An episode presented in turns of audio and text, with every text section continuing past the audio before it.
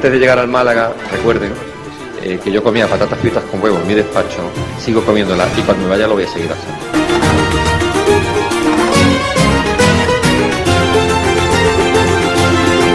Nos hemos dejado la vida, los jugadores se han dejado la vida, la gente que hemos estado el día a día nos hemos dejado la vida. eh,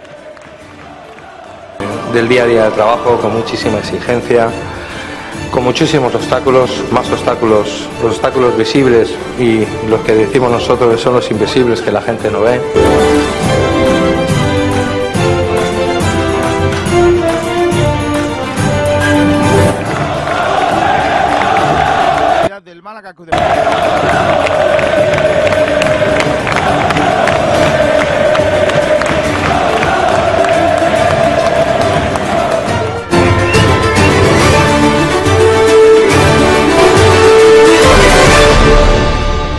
Sport Direct Radio, Frecuencia Malaguista, con Kiko García. A través de YouTube, eh, pues que tenemos todos los frentes abiertos, sabidos y por haber, en eh, nuestro programa. Hoy tenemos que hablar de un montón de cosas y hay que empezar hablando, por supuesto, de los Juegos Olímpicos de Tokio.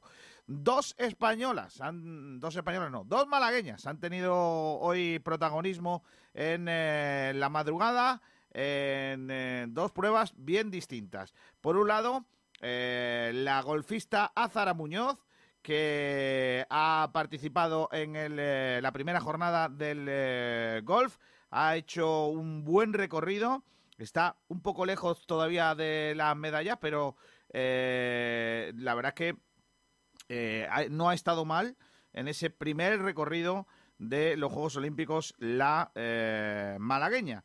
Eh, la verdad es que insisto en que Azara Muñoz pues es una de por qué no soñar con una eh, medalla malagueña desde nuestra golfista. No va a ser fácil, pero lo está haciendo bien en este arranque de los Juegos Olímpicos de Tokio para ella, eh, para la Marbellí, Azara Muñoz. Y la otra española, la otra malagueña que ha tenido eh, esta mañana representación en eh, Tokio, ha sido, ha sido nuestra Paula, la nadadora eh, malagueña de aguas abiertas que ha participado y que lo ha hecho francamente bien. Recordar que Paula se había clasificado prácticamente in extremis en, para, la, para la prueba, décimo sexta del mundo en los 10 kilómetros de aguas abiertas en sus primeros Juegos Olímpicos.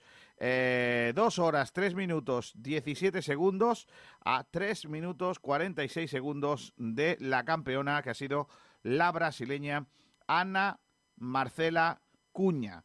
Eh, buen, buena imagen de nuestra Paulita Ruiz, que ha participado en Tokio, como digo, y que, bueno, pues él lo ha hecho francamente bien, aunque nos ha faltado un poquito, ¿eh? Eh, ha faltado un poquito ¿eh? para, para estar en la zona de, de podium. Lo que pasa que sí es verdad que hay que hay que hacer y hay que hablar de que el éxito de Paula es estar precisamente en estos Juegos Olímpicos. España ha conseguido una nueva medalla en el día de hoy en el eh, eh, 470 en vela. No puede faltar tampoco nuestra medalla en la en la vela. Eh, mm, eh, no he dado los datos. Azara Muñoz ha sido séptima con menos dos en, la jornada de hoy. Así que buen recorrido para la, la malagueña, la Marbellí, su compañera Carlota Ciganda. Eh, ha hecho menos tres y es cuarta en esa prueba también del, eh, del golf. Bueno, pues todo eso, ¿eh? han ganado los chicos del waterpolo, eh, en, se han metido en semifinales, que puede también ser una medalla, y también el 110 vallas, eh, con el Navarro, y, que bueno, vamos a ver si, si llegan buenos éxitos también desde la pista. Una buena jornada también en el eh, remo, en el remo, que tenemos bastantes finalistas ahí. Así que bueno, pues esa es la jornada de los Juegos Olímpicos con esos dos malagueños, dos malagueñas concretamente, dejando alto el pabellón de nuestra Costa del Sol en, eh, en Tokio. Vamos a ir con la información del Málaga Club de Fútbol. El productor de este programa en el día de hoy no es otro que el gran Pedrito Jiménez. Hola, Pedro. Muy buenas, aquí compañeros, ¿qué tal? Mm, cuéntanos qué vamos a tener hoy en el programa, que se espera movidito. Hombre, muchas cositas. eh, más que nada porque la actualidad, digamos, financiera de la liga. eh, mía. Cuidado con lo que está pasando. ¿eh? Madre mía. Cuidado porque eh, va a recibir una inyección que va a permitir que sea más flexible, entre comillas, con los equipos de primera y segunda. Entre otras palabras, eh, ahora benefician al club con lo que, a los clubes con lo que perjudicaron al Málaga. O sea, eso es lo que hay por ahí. Eh, hemos planteado un debate sobre eso y la pregunta eh, es la siguiente. Eh, un segundito, que la tengo aquí. Aquí está. La pregunta es, ¿qué te parece que ahora la liga sí sea flexible con los equipos para escribir jugadores? Eso, en cuanto a debate, tendremos una entrevista con Sole López, Hombre, que ha estado en los Juegos Olímpicos y ya vuelve hoy, así que ya nos ha atendido, o sea, nos va a atender y bueno, también vamos a tener las declaraciones de López Nieto, la última hora del Málaga, el Poli, muchas cosas. Y espérate que no haya cositas durante el programa. y por cierto, vamos a hablar también, o vamos a escuchar al nuevo presidente de Unicaja, ha sido presentado en el día de hoy, el nuevo presidente de Unicaja, Antonio Jesús López Nieto. eh, que ha comparecido en rueda de prensa. Luego lo hablamos también, eh, está Tomás Medina ahí preparado para hacer un pequeño resumen de lo que ha sido la comparecencia del que es ya nuevo presidente del principal equipo andaluz de baloncesto, el Unicaja. Eh, ¿Quiénes están ya por ahí con nosotros, Pedrito? Pues Sergio, que tiene la última hora, y e Ismael. Hombre, Sergio Ramírez, el único, el auténtico, el genuino. Hola, Sergi. Sí, el inigualable. Hola, Kiko, ¿qué tal? Buenas tardes. ¿Cómo estás? Bueno, mejor que nunca. Hoy me pinchan en el brazo. Hoy, hoy te pinchan. Sí. O sea, que probablemente mañana tenga el brazo que te duele como si fuera, yo qué sé, como si te hubieran echado por lo harto o hubieras sacado tres o cuatro veces la esperanza. Seguía. Por eso Sí, dije mejor que nunca. Claro, mejor que nunca, por lo que sea. Nunca se Mejor sabe cómo te va. mañana. Pero además es una lotería, no sabes cómo te va a afectar. Claro. Así tiene un poquito de emoción, ¿sabes? Me gusta que, lo, que me gusta que la gente joven os vacunéis. Sí, ¿por qué? Hombre, Porque se supone que sois los culpables de toda esta miseria que hay ahora mismo. Sí, claro. Muchas gracias somos por, culpables, por somos culpables del hambre genocidio. No, por eso digo que- de la contaminación. Claro, claro, si- ¿no os dais cuenta que todos los jovencitos ingenuos Claro. como vosotros son los culpables de que todo el mundo esté enganchado ahora a- a- otra vez al COVID? Que como no os O sea, cuidáis. hay varios genocidios grandes, ¿no? Está Sí. lo de Hitler, está pues la colonización y luego están los jóvenes del siglo XXI. 22. Claro. Está Stalin, Pedrito, no adelante el siglo. Es que- con dos o Has tres generaciones. Doraemon, ¿eh? eh, tened en cuenta que con dos o tres generaciones como vosotros acabamos como los dinosaurios, siendo petróleo. Sí, más o menos. sí. El grupo de, ¿Cómo se llama este? De Ignacio Farray. Correcto. Bueno, eh, luego me cuentas porque ha empezado el stage de pretemporada del Málaga. Bueno, si se puede llamar stage. Ha arrancado esos cuatro días que van a estar en el Hotel Alaurin Golf. Ya han realizado ya el primer entrenamiento. Van a estar cuatro días, bueno, para esa jornada de convivencia previa a la liga en una en un stage un poquito raro, eh, diferente al de los últimos años. Vale, eh, ahora me cuentas. Eh, ¿Está por ahí ya Isma también? Hola. Hola Kiko, hola compañeros, ¿qué tal? Ismael. Buenas tardes. Oh, vi- vi- ayer me acordé de ti. Vaya, vaya cómo está el campo del Jaén, niño. Madre mía. Madre mía. Jaén. Jaén, Un sí, Jaén. patatal al lado del campo del Jaén, Kiko. Eh, Se puede jugar mejor en un patatal. Hombre, que- mejor porque, porque al final el, el- el patatal da patatas, pero el campo de Jaén, por lo que sea, que yo es un descampado, ¿sabes? Ma- Me recordó. ¿habéis visto la película de Torrente cuando va al campo del Atleti y está en medio viendo? Pues eso me recordó. Eh, el Torrente en este caso sería el presidente que tenéis ahí en el Jaén. Vaya personaje, madre de mi vida. Oh, pues no hace mucho salió mal parado con una, una visita que tuvo de los aficionados del Real Jaén. Sí, tuvieron una Vaya, visita, ¿no? Acabó, acabó en el hospital y todo. No, ¿le metieron mano? Sí, sí, sí. sí. No me Sí, sí, jodas, hombre, eso no, eso está feo, hombre. Que lo- Hablando de. No, hombre, no. Pero está Borja Aranda. ¡Hombre! Me gusta Pero mucho que el hombrecillo esté hoy con nosotros porque yo creo que viene calentita la cosa. Hola Borja Aranda, ¿qué tal? Muy buenas. Muy buenas, ¿qué tal? No sé qué iba a decir Pedro Jiménez, pero nada bueno. ¿eh? Nada bueno. No era nada bueno. Vale, vale. Estamos hablando de meter mano, eh, pero me. No, no, Entonces, no. He, he llegado en el mejor momento. Bueno, eh, vamos a hacer primero que nada, antes que todo, el repaso a la prensa malagueña. Si no os parece mal, eh, los titulares de la prensa malagueña, que nos lo trae Pedro Jiménez, pero que lo hace montado eh, en, en- en el coche para irse al Bendita Catalina a comer bueno, bueno no, superior. Calidad en Bendita Catalina. ¿Cómo se come en Bendita Catalina? Madre mía. Madre de mi vida. Bendita Catalina, el restaurante Nañoreta Resort te ofrece los titulares de la prensa. Pues sí, por cierto, se está disputando la segunda semifinal de los 1500 metros masculin eh, perdón, femeninos con representación española. Si no se cae ni nada, os cuento lo, lo que le pasa a la muchacha. Eh, Pedrito, vamos, que trae la prensa en el día de hoy en Málaga? Pues empezamos con el sur porque tiene dos noticias en portada. La primera es Pei Bernes se estrena ya con el Málaga, se entrena ya con el Málaga. Y la otra, la última noticia que han publicado es el público volverá el sábado a la Rosaleda Vamos. 17 meses después para el Málaga Tenerife. No- Nos han contado cuánta gente va a entrar. Sergio tiene información sobre eso. Vale. Luego lo contamos, luego lo contamos. Pedro, más cosas. No sé, no sé, yo, yo he preguntado, no sé si tiene. Eh, la opinión de Málaga eh, pone varios articulitos también. Eh, habla de ese stage en Alaurín, pone Alaurín, dos puntos, punto de partida de un Málaga en construcción. También un artículo sobre Peibernes que, que titulan Peibernes fichado, Cufré en camino. Y otro artículo, el Málaga Tenerife tendrá público en la grada. También tiran ahí de, del público en el Málaga Tenerife, en el amistoso. Seguimos con el desmarque. Eh, la última noticia, la más reciente, es esos ingresos que va a haber para la liga. Lo titulan de la siguiente forma. Ingresos extras para el Málaga. La liga percibirá 2.700 millones del fondo de inversión CVC. Luego también hablan de, mm, Uy. de esa vuelta al público y, y de, bueno, ya apuntaron dos nombres, pero eso anteriormente para la delantera, que eran Cristo y Borja Garcés. Eh, no, no, no, no, no. no.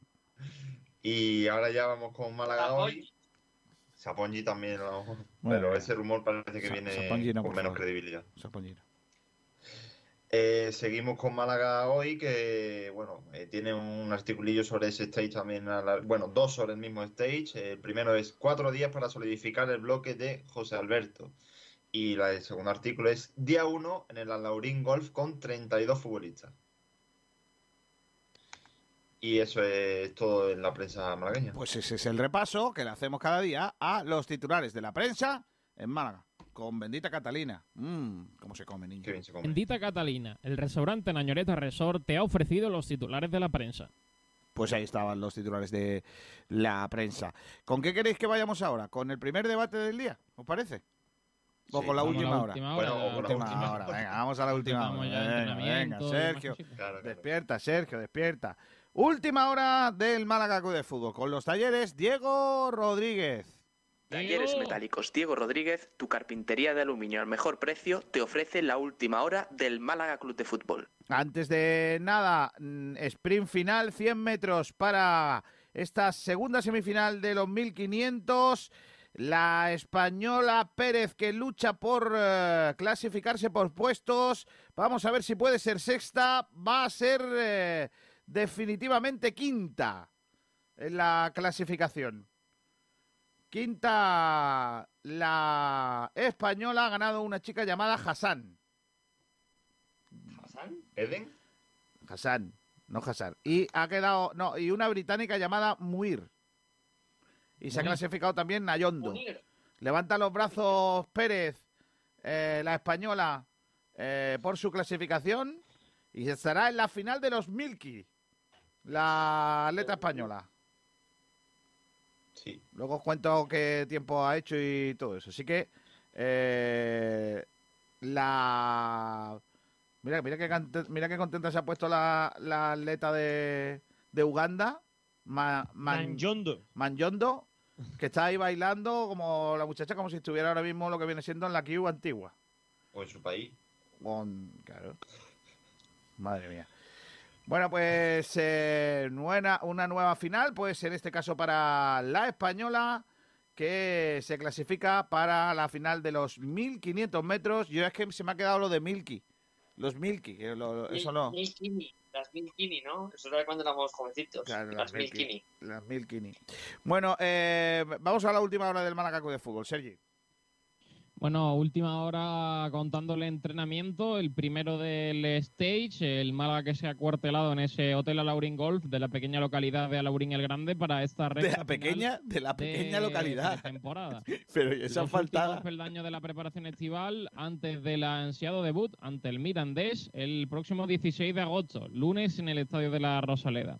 El técnico blanqueazul, José Alberto López, eh, programó una completa sesión de trabajo en la que calibraron las fuerzas para ese comienzo de la Liga Smartbank con, con trabajo junto al balón. Eh, Casi y Aitán regresaron a la dinámica del grupo, recuperados de sus dolencias. Benquemasa, por su parte, se mantuvo al margen, recuperándose del golpe en el cuádriceps derecho. El resto de jugadores no aptos físicamente prosiguieron con esos trabajos específicos que están realizando en las instalaciones del eh, complejo hotelero. Los futbolistas que están en este stage son los siguientes, 32 de ellos citados por José Alberto. Son Dani Barrio, Iván Calero, Javi Jiménez, David Lombán, Juan de, Pei Paulino, Luis Muñoz, Brandon, Pablo Chavarría, Jairo, Escasi, Jozabet, Ismael Gutiérrez, Alexander González, Dani Martín, Icham, Benquemasa, Ismael Casas, Ramón, Gonzalo, Cristo, Alex Benítez, eh, Julio, David La Rubia, Aitam, Kevin Medina, Santos, Loren, Roberto, Musa y Andrés Caro. 32 futbolistas que están realizando este stage de pretemporada en Alaurín. Y bueno, pues mañana nueva jornada de trabajo en el mismo escenario y también a la misma hora, a las 9 de la mañana, el tercer entrenamiento de esta, el cuarto, perdón, entrenamiento de esta semana que no va a tener día de descanso. Sergio, eh, Santos, el guardameta, ¿no? Sí, portero Eh, del juvenil. ¿No está Gonzalo? Sí, sí, sí, Gonzalo también. Ah, están cuatro porteros, ok. Sí, los dos del primer equipo y, y dos del, de la academia. O sea que ahora, digamos, el que se cae sería Dani. Strilholm. Sí, que va a estar hoy con el filial seguramente.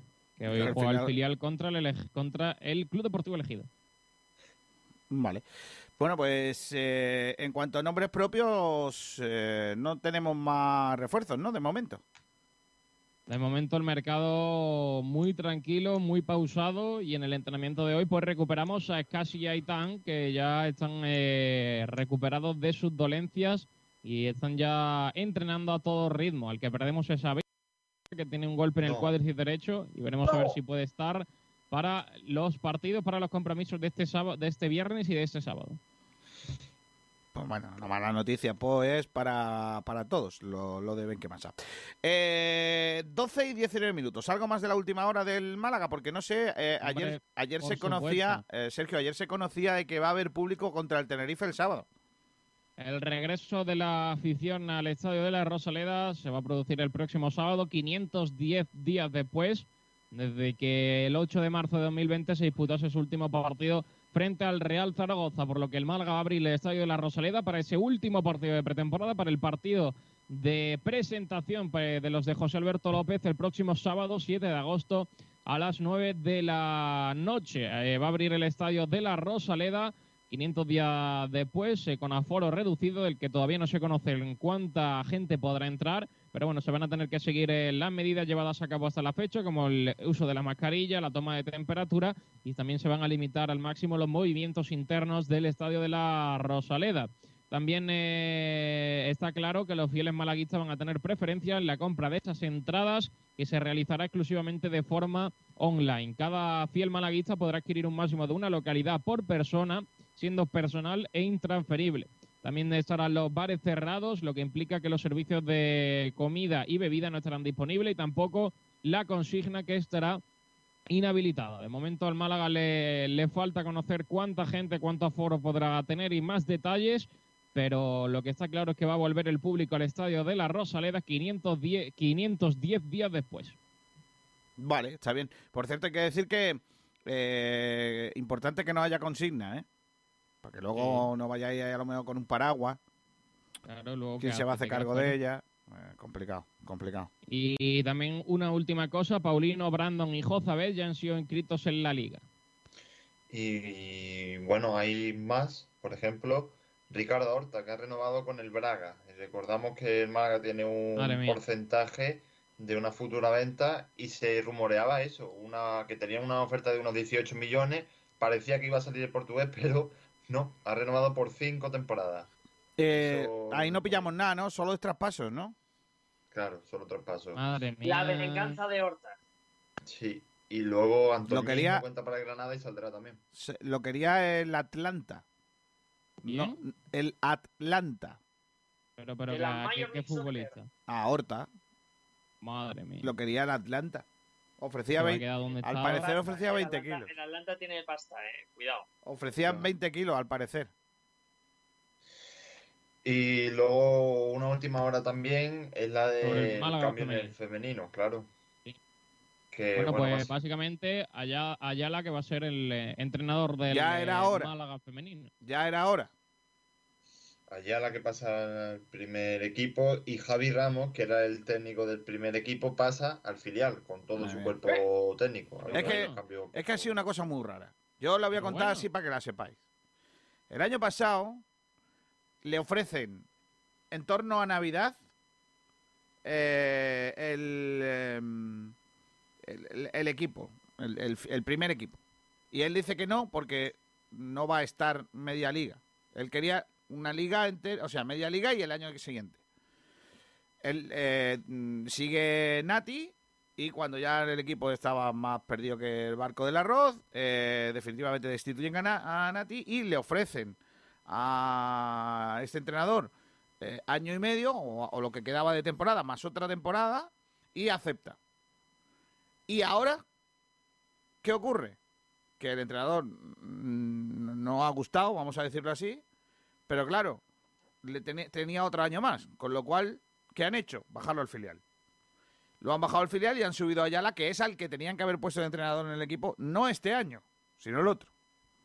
Entonces, ¿qué, qué ocurre? Bueno, porque al final han tenido que poner al que de verdad se lo merecía porque ha hecho grandes campañas con el equipo y el que se merecía estar al frente del, eh, del equipo. Así que me alegro mucho por él, creo que es la persona adecuada, lo tenía que haber sido antes y desgraciadamente pues ha llegado en esta situación en donde, bueno, por lo que sea, estamos en una situación tan delicada económicamente, tan complicada en cuanto a la estructura, que el Málaga, no voy a deciros que pase del femenino, porque no es así, no es que pase, pero sí que es verdad que le da poca importancia porque está en otras cosas. Es así, está en otras cosas. Igual que está en otras cosas con el fútbol sala, que ayer fueron también a, a la casa de sus amigos a contar que, eh, bueno, han roto la, el acuerdo de filialidad que mantenían y ahora el equipo que tenía Ettore con su fundación o como se llamara, pues que se llamaba antes Málaga Club de Fútbol Futsal, eh, pues se va a volver a llamar Málaga no sé qué, pero no va a ser equipo vinculado al Málaga Club de Fútbol. Eh, recuerdo que la, la unión entre esos dos equipos básicamente eh, se componía en que toma unas camisetas y juega con nuestro nombre y poco más, no había más. Pues eh, como no había más, pues el club ha dicho, si queremos tener un equipo de fútbol sala algún día lo montaremos nosotros y no tenemos que eh, apoyarnos en nadie. Recuerdo que Ettore Stequini tenía buena relación con la familia Altani y esa buena relación le llevó a los despachos y esa buena re- relación que le llevó a los despachos le llevó a tener un club con el nombre del Málaga sin mucha más vinculación que eso, tener el nombre del Málaga. ¿Qué ocurre? Pues que el Málaga dice que es una cosa que ellos no gestionan y que ellos no, ni pinchan ni cortan y que si alguna vez tienen que tener un club de, de fútbol sala, pues lo llevará el Málaga, lo gestionará el Málaga, pondrán ellos los entrenadores, pondrán ellos los jugadores, pondrán dónde juegan, cómo juegan, etcétera, etcétera, cosa que ahora mismo el Málaga no estaba haciendo. Y pues el Málaga ha dicho que, mm, que ya está, que se acabó la colaboración con esta institución, que, que ya no se puede llamar Málaga Club de Fútbol Futsal. Ya está. De todas formas, sobre, más sobre lo del femenino, eh, estaba hecho con Javi Ramos, iba a ser el, entrenador de la próxima temporada, pero el día 23 Raúl Ignata le comunica al técnico que no va a seguir y por lo que sea Raúl Ignata tampoco va a seguir en el femenino. Va a haber una comisión directiva eh, del femenino en la que van a estar eh, Isa Guerrero y Manuel Navarrete. Digamos que el director deportivo sería Manolo Gaspar, pero estas dos personas aconsejarían, Me parece fantástico. así, qué fichaje. Me parece sensacional. Un retorno de la gente que conoce el fútbol femenino. Tanto Navarrete como Isa Guerrero. Eh, ellos fueron los que lucharon junto a otras personas como el propio Francisco Jiménez, eh, con eh, gente que tiró del carro del fútbol femenino en Málaga y que, bueno, por, por lo que sea, no se puede, no se puede estar eh, dando la espalda a los que han creado tanto y tanto bien en el fútbol femenino. El regreso de ellos a la gestión del, del equipo femenino del Málaga me parece una muy buena noticia eh, y me parece que también Ayala en el banquillo va a ser una buena noticia. Mm, también es verdad que no me sorprende que a Innata le hayan dado largas, también te lo digo. Hombre, no me sorprende. yo creo que valorando su gestión no ha hecho méritos para continuar al frente del equipo, pero bueno, va a seguir vinculado al club, va a estar en el filial. Cuando cumpla que- la- cuando cumplan los, los partidos de, sanción que tiene, ¿no? Sí. Tiene unos pocos, por lo que sea, ¿no? Eran seis, ¿no? O cuatro. Creo que eran cuatro. Porque le- se metió mano con alguien, ¿no? Con, en Antequera, con ¿no? el entrenador del Antequera, con Aibar. Madre mía. Y bueno, otro... sí, di, Sergio. Por cierto, hay una noticia de última hora sobre el tema que vamos a hablar ahora después, eh, el reparto ese del de lo- el dinero que va a ingresar la liga, que sería en función del histórico de clubes y podrían eh, utilizar el 15% para aumentar el límite salarial. Qué sinvergüenzas. Aranda, que te veo ya preparando la navaja. Estoy, estoy más caliente, vamos, que, que el picaporte de la puerta del infierno. No te digo más. Madre mía. Pues digo lo último ya del femenino y creo que ya no hay más de última hora. Eh, aparte de todo eso, el, equipo ha empezado ya hoy los entrenamientos.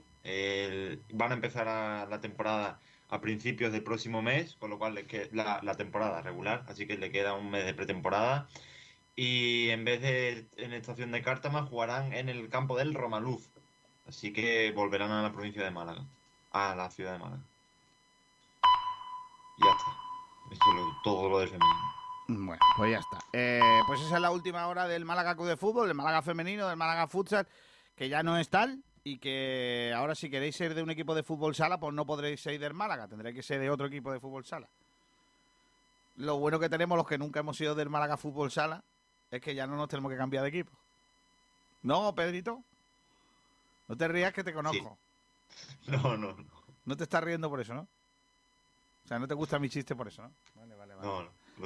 La, última hora del Málaga Club de Fútbol con los talleres Diego Diego. Rodríguez. Talleres Metálicos Diego Rodríguez, tu carpintería de aluminio al mejor precio, te ha ofrecido la última hora del Málaga Club de Fútbol.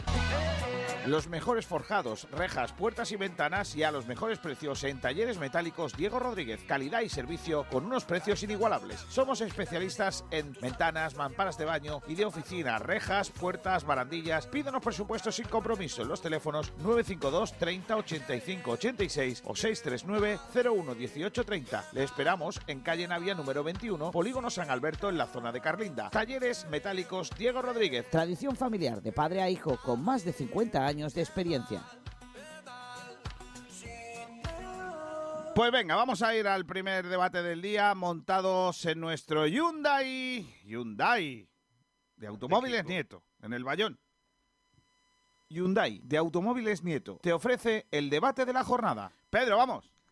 Sí, déjame decir una, una noticia de última hora de Unicaja y es que ya conocen el rival de su primera jornada en la ACB, así que será el Monbus Obradoiro. ¡Hombre! El domingo 19 de septiembre a las 8 en el Carpena. El equipo que nos gana todos los años. Ya. Y ahora sí que sí, vamos al debate. Recuerdo la preguntita. eh, ya nos están poniendo comentarios por redes, así que la gente está muy, muy mosqueada. Eh, la pregunta es: ¿qué te parece que ahora la liga sí sea flexible con los equipos para escribir jugadores? Venga, Es que esto- Es que esto tiene trampa. Es que al final el rumor que había de, de este debate que estamos haciendo es lo que se ha consumado hoy en el derecho de pernada más lamentable y vergonzoso que yo recuerdo en el mundo del fútbol español desde hace mucho tiempo. Eh, el año pasado vivimos una ejemplarizante liga donde al Málaga se le castiga y donde el Málaga no puede inscribir y donde el Málaga no puede fichar, mientras que se abierta a clubes como el Barcelona, lo cual a todos nos parecía fenomenal, que estaban al límite y que había que revisar sus cuentas, etcétera, etcétera. Claro, ¿dónde llega el problema? El problema llega que el Barcelona cambia de presidente, llega Jean Laporta y empieza a apretar a Tebas diciéndole, oye, que yo no tengo la culpa de lo que me he encontrado aquí, yo quiero funcionar y claro, es que perdemos a Messi.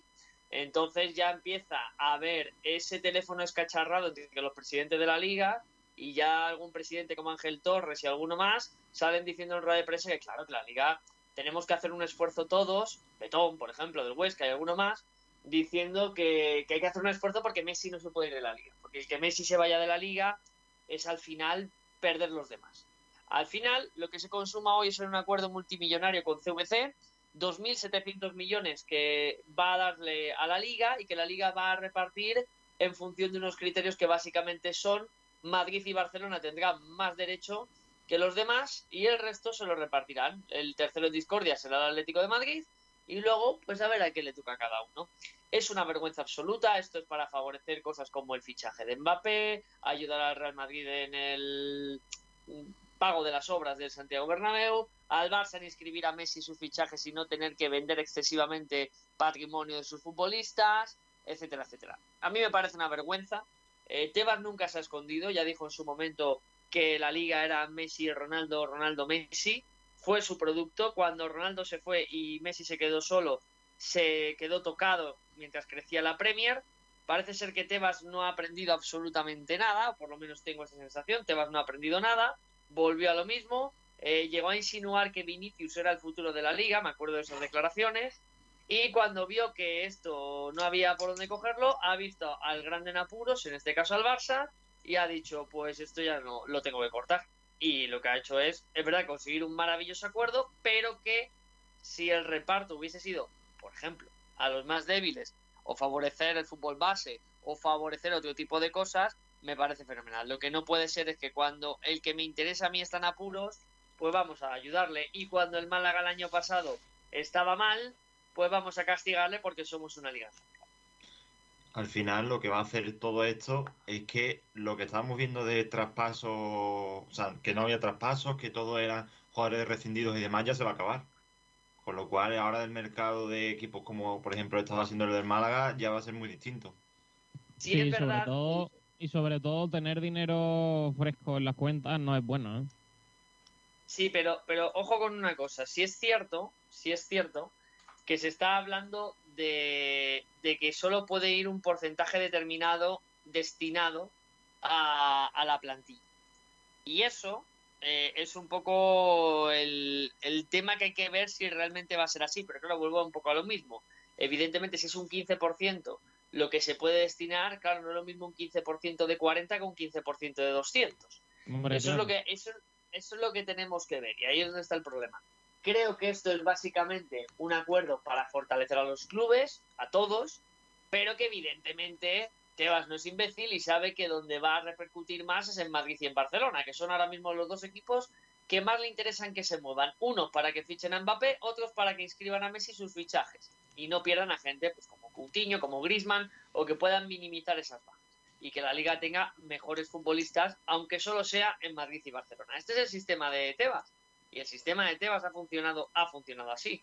Así que hay que, hay que Es darle que una el- vuelta. es lo de siempre, Aranda. Ya sabemos quién es Tebas. Pero Sí. chicos, eh, por ejemplo, yo pienso que Tebas eh, veía ya que su producto, la liga, como bien ha dicho Borja, se estaba devaluando cada vez más. Y además, eh, hoy ha salido una noticia de que el City va a pagar 100 millones de euros por un futbolista de Aston Villa, por Jack Grealish. Y es que a día de hoy, en la liga, no hay ningún club que sea capaz de dar esa cantidad de dinero por ningún futbolista. Entonces, Tebas quiere recuperar eso. ¿Cómo lo ha hecho? Mm, 100% seguro va a aportar más, más dinero a los grandes para que hagan fichajes de ese tipo y poder vender otra vez su producto.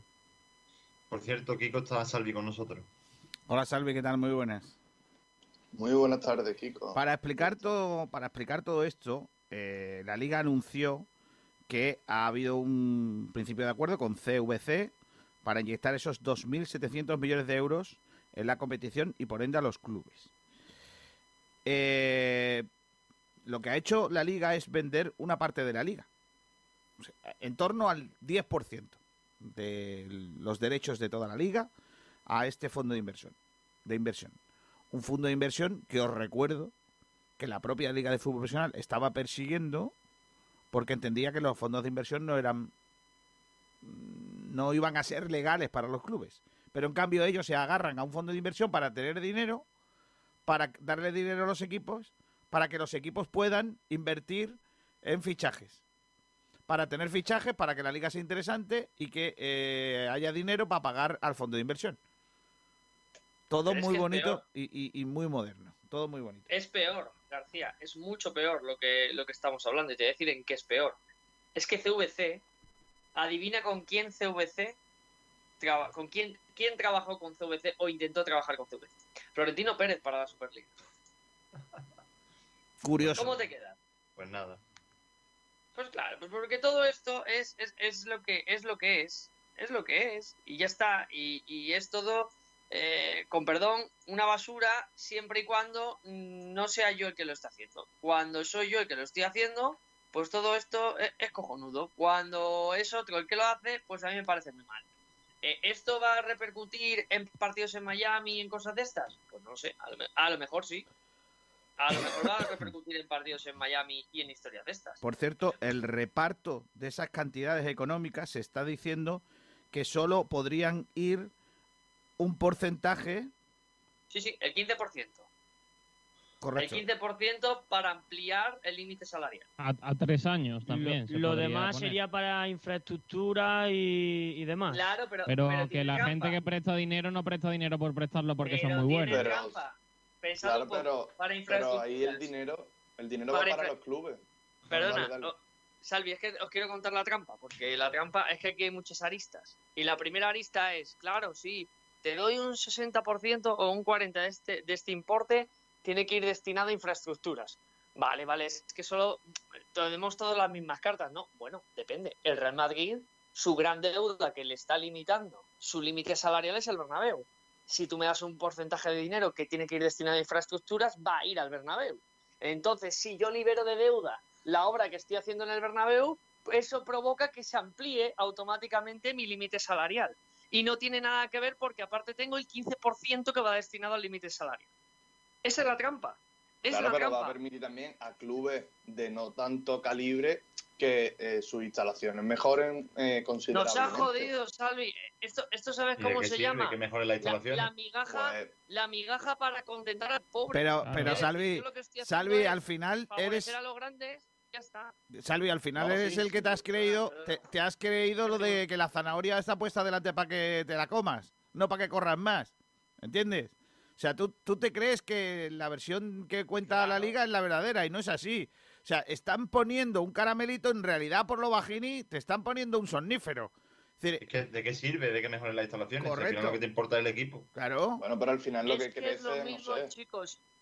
Bueno, yo ahí no estoy de acuerdo, Pedro. Cuando, Espera, espera, vamos por partes. Empieza. Eh, dale, dale, Ismael.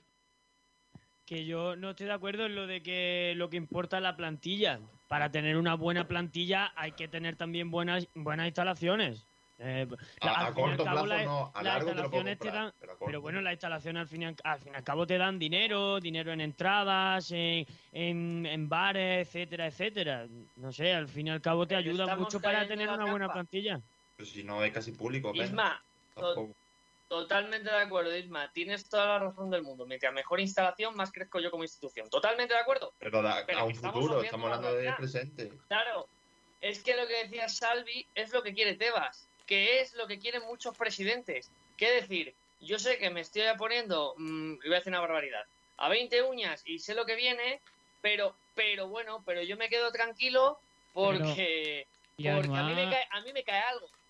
Además, Aranda, es, al final, dime. De este dinero mm, habrá que devolverlo, ¿no? O nos quedamos con el dinero porque no lo han dado. creo que eso, eh, por lo visto, no, eso, eso, creo que hay una contraprestación. Claro, es que eh, de esta forma CVC se, se, como que se introduce en un 10% de la liga con una participación o algo así y si, tú, si ese dinero que ellos ponen hace crecer a la liga, hace crecer a su vez el valor que va a tener la liga de aquí a un tiempo y el 10% de eso se va a incrementar. Entonces, de esa forma, poco a poco van a ir recobrando ese dinero. Los clubes realmente pierden muy poco, es lo que yo creo. Y, y la- y una pregunta, eh, ¿CVC tiene, tiene intereses en algún club económi- eh, económicamente? ¿Tiene negocios? con No que yo algún- sepa. No No que que yo sepa, sepa, pero según, según ha dicho Borja, era el fondo que iba a utilizar Florentino para la Superliga. Era ¿no? uno de los fondos uno de los fondos con los que habló el Real Madrid, en este caso Florentino Pérez, para trabajar en lo de la Superliga, sí. Y, Bueno, y trabajó decir, con la Fórmula final- 1 y MotoGP, por lo visto, también. Ah, entonces es una mentira Claro, de fondo. decir, Esto, esto lo, que, lo que es una realidad, y vuelvo a insistir, es que es el mismo método que en su día hubo del reparto de televisión. El reparto de televisión que ahora, que ahora es mejor que hace 10 años, es mejor, pero sigue siendo injusto. Es decir, al final Tebas todo va dirigido a que Real Madrid y Barcelona sean los que más tienen en el plato. ¿Por qué? Pues porque sí, por la excusa de los futbolistas y tal y cual. Cuando ellos se merman y pueden crecer otros clubes, el Sevilla, el Villarreal, el Atlético de Madrid, etcétera, etcétera, y dar un salto más, no quiere, no quiere permitir eso. Pres- pre- presuntamente, supuestamente, por la competitividad de la liga. Entonces, al final siempre hay un triple giro mortal para coger y darle más pasta a los de siempre. Y con la excusa de lo que decía antes Salvi, creo que era, no, claro, pero es que van a dar para infraestructura tal y cual. Al final el club lo que no está viendo es que un club que a lo mejor ahora está más asfixiado como es el Real Madrid, que a día de hoy cuenta con centrales, con Nacho, con Militao, con Víctor Chust, porque a Vallejo ni le quiere, teniendo a esos hombrecillos ni quiere a Vallejo, y a, y a Álava que le va a reconvertir como central, al final está así, no porque el Real Madrid tenga un proyecto deportivo que confíe en eso, sino porque solo eh, está pendiente de pagar su estadio y entrar a Mbappé si puede, porque Mbappé no quiere renovar. Entonces, lo que no se está dando cuenta el resto de clubes, que a mí me da la migaja, para que el Real Madrid haga sus operaciones, para que el Real Madrid fiche a Mbappé, para que el Real Madrid fiche a un gran central si puede, etcétera, etcétera. Esto es adulterar la competición. Claro. Claramente, claramente. Y es Al así. final es una Pero- pero inflación. como todos callan, pues no pasa nada. El Málaga el año pasado jodido. Jugando el entrenador a ver si pongo un juvenil o no lo pongo porque hago alineación indebida, porque no sé qué, porque no sé cuánto, y todos sacando pecho de que qué bien las normas de la liga. Ahora que le, le pasaba al Valencia, al Levante, equipos que estaban llorándole a la liga y por lo que hacíamos este debate, que le decían, oye, déjame aunque sea inscribir hasta el 31 de agosto, yo regularizo mi situación. Y la liga se lo estaba planteando, ya no le hace falta porque ya tiene esto. ¿Esto por qué? ¿Qué pasa? Que cuando es Peter Lim o es otro tipo, eh, sí me vale, y cuando es el Málaga, como era el jeque, no me vale. Eh, esto es lo que no puede ser. A mí me parece todo esto vergonzoso y Pues lo que más me jode, con perdón, es el silencio de los presidentes que van a callar, como lo que ya sabéis, para pillar su parte del pastel y todos felices y todos contentos. Y eso es lo que a mí me revienta. Y ya está. Por cierto, eh, la- lo que hemos comentado sobre el porcentaje, ese de 10% del capital eh, de la operación, se va a ejecutar a través de la creación de una nueva sociedad a la que la liga aportará todos sus negocios, todas sus filiales y todos los joint ventures. Es decir, todo, Lo- todo lo que no sea ha, el fútbol. ha vendido su 10 por- un 10% de, de, digamos. Sí, y lo que quiere hacer es em, crecer en el mercado norteamericano y China. Así que escúchame, que no se extrañe partidos en Miami, que no se extrañe partidos a las 10 de la mañana. A ver, no se eh, Aranda, hay una cosa clara, la gente, la gente no presta dinero sin condiciones. Por eso te estoy diciendo que, que yo lo estoy diciendo al aficionado. Que se Mira. prepare el aficionado, que a lo mejor tiene mucha ganas de ver, yo qué sé, el Málaga sube a primera y quiere ver el Real Madrid-Málaga, le van a decir, no, el Málaga-Real Madrid-La Rosaleda, le van a decir, no, se juega en Miami. Pues te lo vas a comer. Eh, esa es la realidad, ¿eh? Y, esa, y eso es lo que va a venir. Eh, Tebas ya sabéis que lleva tiempo intentándolo, la liga no le ha dejado. Los clubes, acordaros que hasta el perjudicado que hubiera jugado de local se callaba y como le daban pasta decía, pues para mí muy bien, porque al final el aficionado les importa entre cero y nada, entre cero y nada más o menos es el balance de lo que le importa al aficionado Correcto. a Tebas y a la liga. Sí. Entonces, a partir de ahí, esto es lo que hay, señores. Eh, eh, es el nuevo fútbol, ese del que hablaba Florentino, que había que salvarlo y todas estas cosas. Bueno, pues ya Eh, le van a salvar a él, afortunadamente para él. Los números son 2.700 millones de euros que va a pagar el fondo este con nombre de cuarto de baño, CVC. Eh, el 15%, eh, eh, perdón, el 90% va a ir a los clubes Y en clubes se incluyen, atención, masculinos, femeninos, fútbol semiprofesional y no profesional. Además del 15% de ese eh, porcentaje estaría destinado directamente a las plantillas de los equipos, eh, repercutiendo así en el límite salarial para operaciones de fichajes. Eh, se van a repartir las cantidades en función de los ingresos televisivos de los últimos siete años. Así que el Málaga le incluirían los tres últimos años de segunda división y los cuatro últimos, eh, los cuatro anteriores en primera división. Ahí, como dice Borja Aranda, está la trampa, porque otra vez volveremos a un reparto de ese, de esas cantidades, de esos 90%, en más dinero para los ricos, menos dinero para los pobres. Como Robin Hood, pero al revés. Ahí está. Básicamente. Eso es. Esa es la trampa. La trampa es me saco de la manga el que el reparto se hace, eh, ojo, en los últimos 10 años, no te creas que, es en los últimos 3, porque equipos que hayan sido revelación o equipos que tal puedan eh, pillar más parte del pastel, que se lo están mereciendo porque están haciendo bien las cosas, ¿no? Ah, es de 10 años. ¿Por qué 10 años? Pues porque habrán estudiado qué es lo que más les interesa. Esto es así. Dice que... no, no hay más. Y, no se puede considerar, perdona Borja, dice que no se puede considerar una venta propiamente dicha sino que es lo que es ampliar el modelo de negocio. Esta operación se va a pasar hoy por la comisión delegada de la liga, después pasará por la asamblea, que es donde tendrán que retratarse los equipos. No se trataría de una venta, insisto, sino que la, liga va a lanzar un proyecto novedoso con otro participante, que sería CVC, que lo que haría es aportar el músculo económico para tratar de crecer más rápido. Eh, eh CBC dice, CVC corre el riesgo intrínseco del negocio. Eh, dicen desde la liga.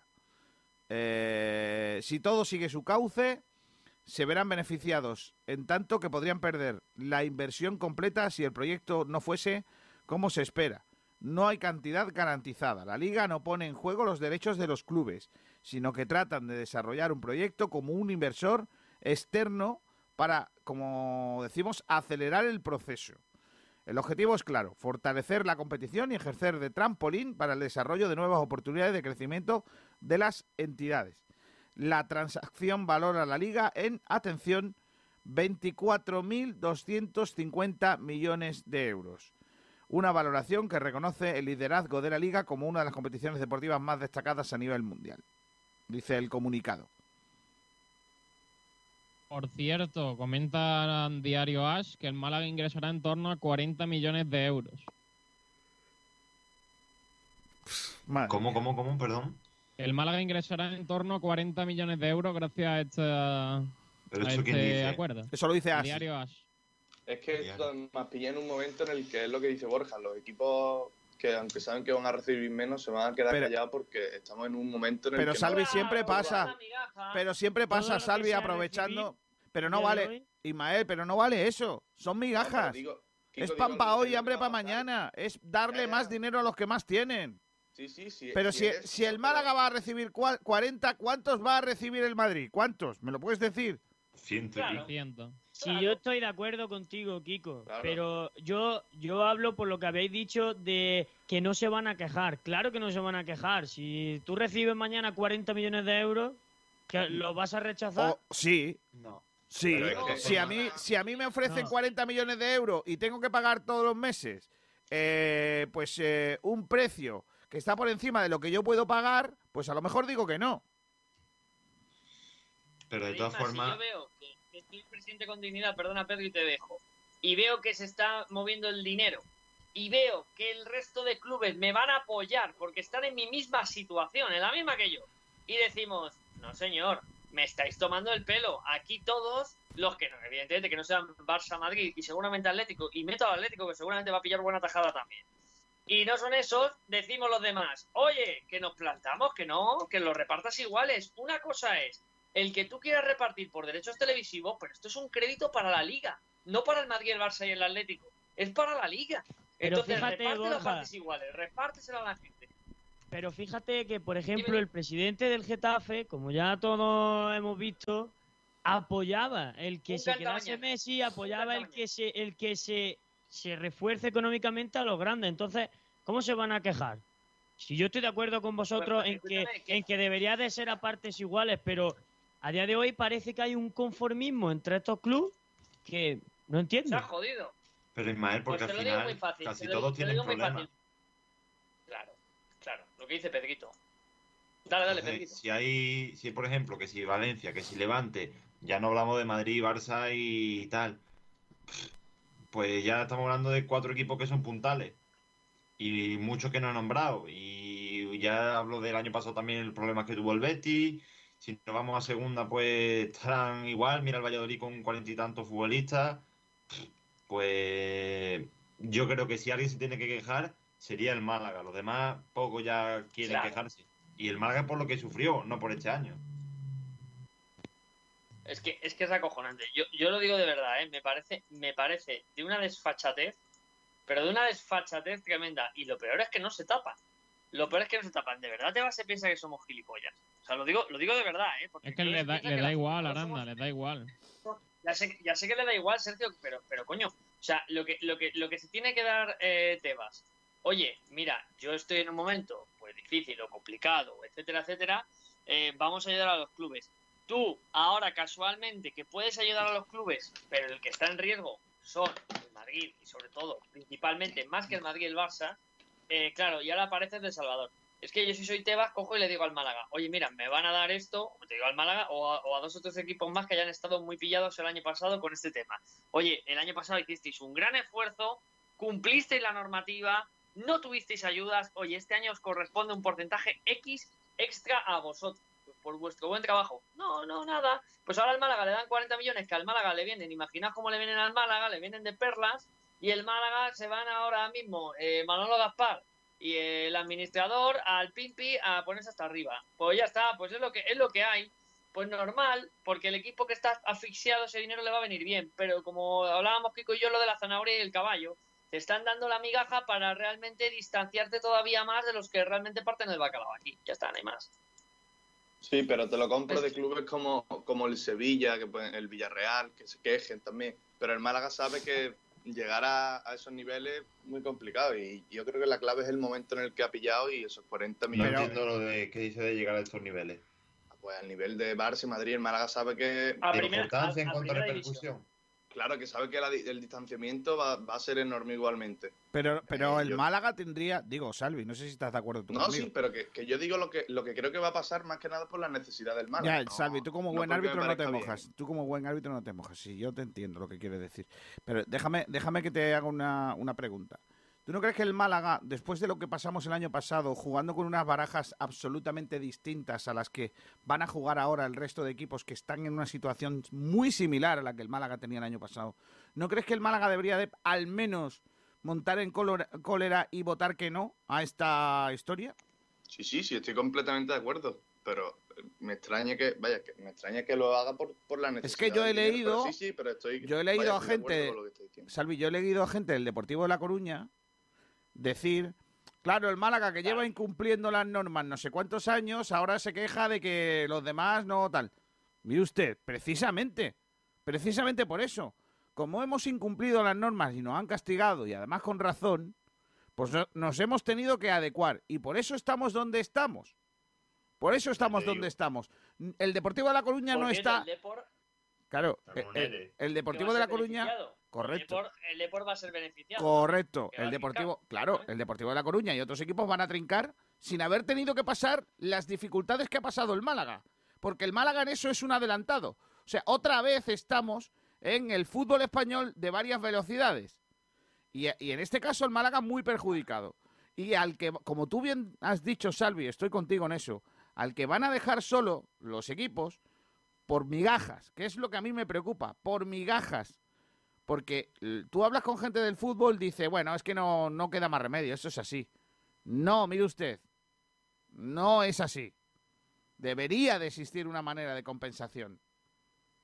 Y claro, eh, ahora a equipos que están muy mal le van a, perdonar, eh, le van a salvar el culo y todos vamos a estar muy contentos, mm, muy jiji jaja, porque Messi se va a quedar en la liga y que por, y probablemente el Madrid fiche a un delantero para que pueda vender camisetas. Que otra cosa es para ganar partidos. Claro, y entonces yo como club, claro, yo como club, como mis ingresos televisivos al estar estos hombrecillos suben, pues a lo mejor yo que soy, yo que sé, el Valencia pillo 5 millones de euros más y o 10 y entonces yo ya estoy contento porque que se queden Messi y el otro, pues me viene para bien para eso. Este es el problema. Y ahora te pongo un ejemplo sobre lo que hablábamos de estar o no estar.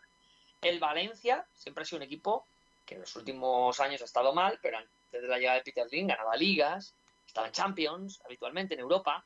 El Getafe, quitando esta última temporada de Bordalás, está jugando en Europa, etcétera, etcétera. El año pasado, Valencia y Getafe se salvan del descenso en las últimas tres jornadas. Y equipos como el Elche o el Alavés o el propio Cádiz, el Cádiz recién ascendido, se salva holgadamente.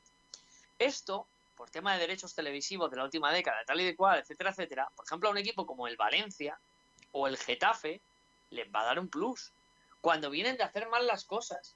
Y ahora esos equipos les están favoreciendo. Es decir, estás otra vez creciendo la distancia, ya no de Madrid y de Barcelona. O sea, si el Málaga hubiera ascendido, como, como lo ha hecho el Cádiz, el Cádiz ha quedado por encima del Valencia o del Getafe. Equipos que en los últimos años han estado en Europa. Entonces, el Cádiz lo ha hecho bien, los otros no. Pero ahora ya la distancia se vuelve a abrir, porque claro, en la última década, ¿dónde ha estado el Cádiz? En segunda división. Por tanto, sus ingresos, sus ingresos serán muy inferiores respecto a lo que le van a dar al Valencia y a lo que le van a dar al Getafe. Vuelve a crecer otra vez la distancia de, los equipos. Eso es, ese es el tema que el que lo viene haciendo bien últimamente, pues, pues al Rinchi, más distancia. Y sobre todo el problema es que para la gente esto está perfecto, porque como metemos dinero, pues ya está, aunque nos den dinero, no hay ningún problema más. Claro. Pero lo peor es que tus presidentes lo aprueban. Sí. Que ese es el problema, que no hay ni un presidente que tenga los bemoles de plantarse ante la liga y decirle, no, chato, mira, yo lo llevo haciendo bien estos últimos cuatro años, cinco años, yo estoy por encima de este, de este, de este, de este, y ahora tú a esto les vas a dar pasta y a mí no.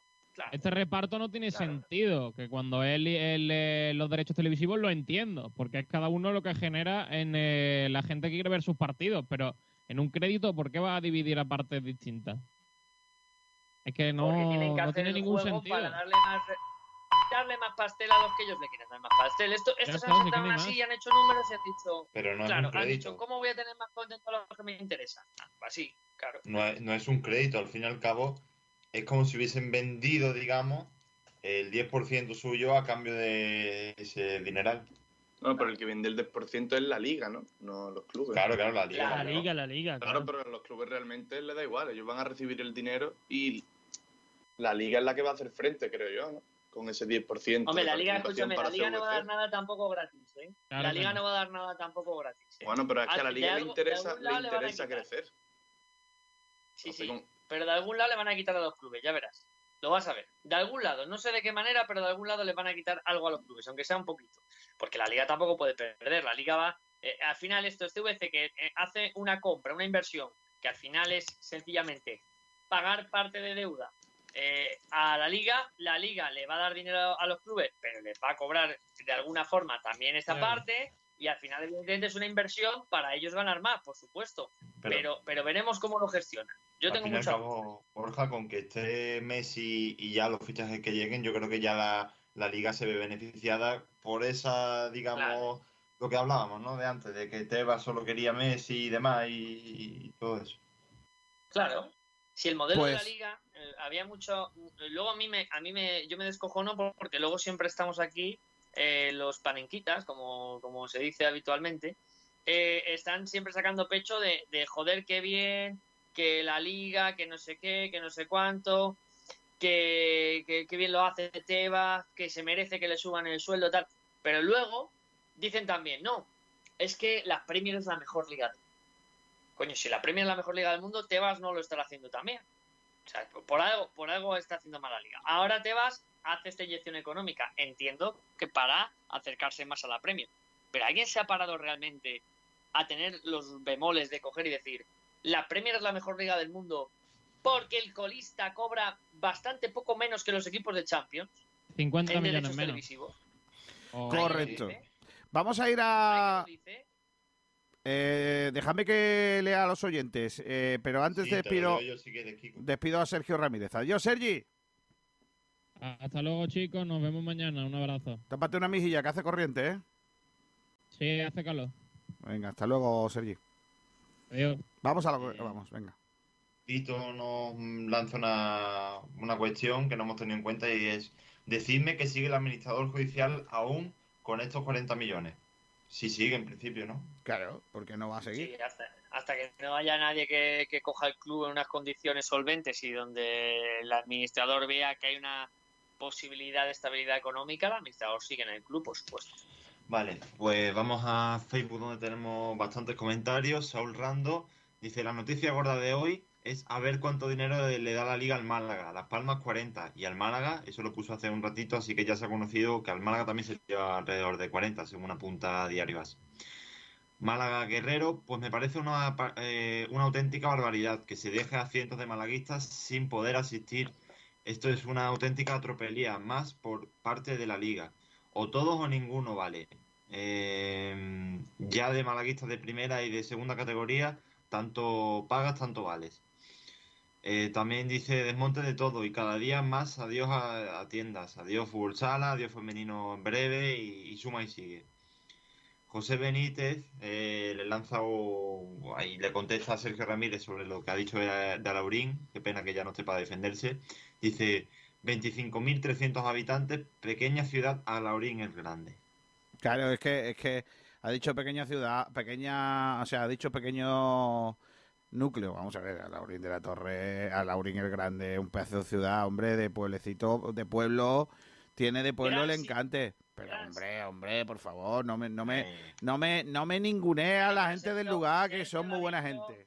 No me ningunee a, esa persona. sin, mal- sin maldad ninguna. No, Sergio tiene que no, que Sergio tiene menos menos maldad que los gatetes del TikTok. No, no, no, no, no, no, no. Ahí no hay que va, que va más buena gente que nada, no, no, ahí no. Por ahí no. Hombrecillo que le falta, le falta viajar. Tiene que viajar. Oye, eh, Pau Gasol ¿Y eso? Pau Gasol elegido miembro del COI en representación de los deportistas. Claro, o sea, pues se ha pasado tuiteando todos los Juegos Olímpicos y alguien se habrá dado cuenta De que, de que oye, es increíble que este señor llamado Pau Gasol haya estado más pendiente de todos los deportistas españoles de los Juegos que los propios del COI. Así que a- alguien habrá dicho, oye, pues mira, pues ya que está el hombre ahí, pues que, que le damos un puestecico. Sí. Muy bien. Málaga Guerrero, la liga es flexible por el asunto Messi, hay que darle cabida, sí o sí. Eh, Saúl Rando vuelve a escribir y dice, bien, no solo por el Barcelona, sino, pues, sino porque sería todos los clubes, pero destacan al Barcelona, pero no dice los problemas del Levante, que por estos millones que entra al Sevilla le han chafado el fichaje de campaña. Claro, claro, pero no solo, no solo, no solo al Sevilla, al de campaña, es que el Levante ahora mismo no puede inscribir futbolistas. O sea, el Levante ahora mismo tenía un problemón gordo porque tampoco tiene futbolistas salvo campaña en el mercado y lo iba a tener que seguramente vender por una cantidad muy favorable a los equipos que lo fueran a comprar. Y ahora me dirá alguno, no, claro, pero es que eso tampoco es justo. Bueno, si tú has hecho mal las cosas, pues luego te vienen estos, estos palos. Presuntamente ese 15% que se le da a los clubes es lo que ha estipulado la liga que es la pérdida real global por el tema del COVID de los presupuestos de los equipos, del 15%. Eso es presuntamente lo que se ha perdido por el COVID. Málaga. Guerrero sigue comentando y pone una huelga de todos los, los que no son los grandes beneficiados, pero una huelga seria. Y Tebas se, digamos, se lo hace encima. También dice, y 190 millones por Harry Kane. es el City, ¿no? El- Eso, pero bueno, Sí, el City, el City. es el problema del City, que va a pagar 250 millones por Grealish y por Harry Kane. Bueno, pues eso es problema de la Premier y problema del City, no de la Liga Española ni de Tebas. Ya está. Conchi Barranco, no sé de qué se extraña a todo el mundo. Siempre ganan los grandes, pero no solo en el fútbol, así es la vida. Siempre pierden los de abajo. A ver qué tienen que ver el Floren y CVC. Ese mismo tipo de los audios. También Oye, a lo dice... mejor hay algún audio, ¿eh? Hablando de CVC, ¿te imaginas? CVC son unos estafadores de cojones. No, no, no. Oye, oye. Ah, que tú estabas... No, eh, no vale, digo vale, yo, vale. digo, digo, digo presuntamente que existiese un audio así, que es Eh, divertidísimo. ¿cómo? No decía esas cosas Tolili, ¿no? Estafas, El Tolili, los, los utilizaba estafas. cariñosamente. Correcto. Oye, Oye, el animal de bellota y de ¿cómo diría, cómo diría mm, el, el de esa vecina CVC nos está estafando? Eduardo Gómez. Eduardo Gómez, ¿cómo diría? Ellos nos están estafando claramente.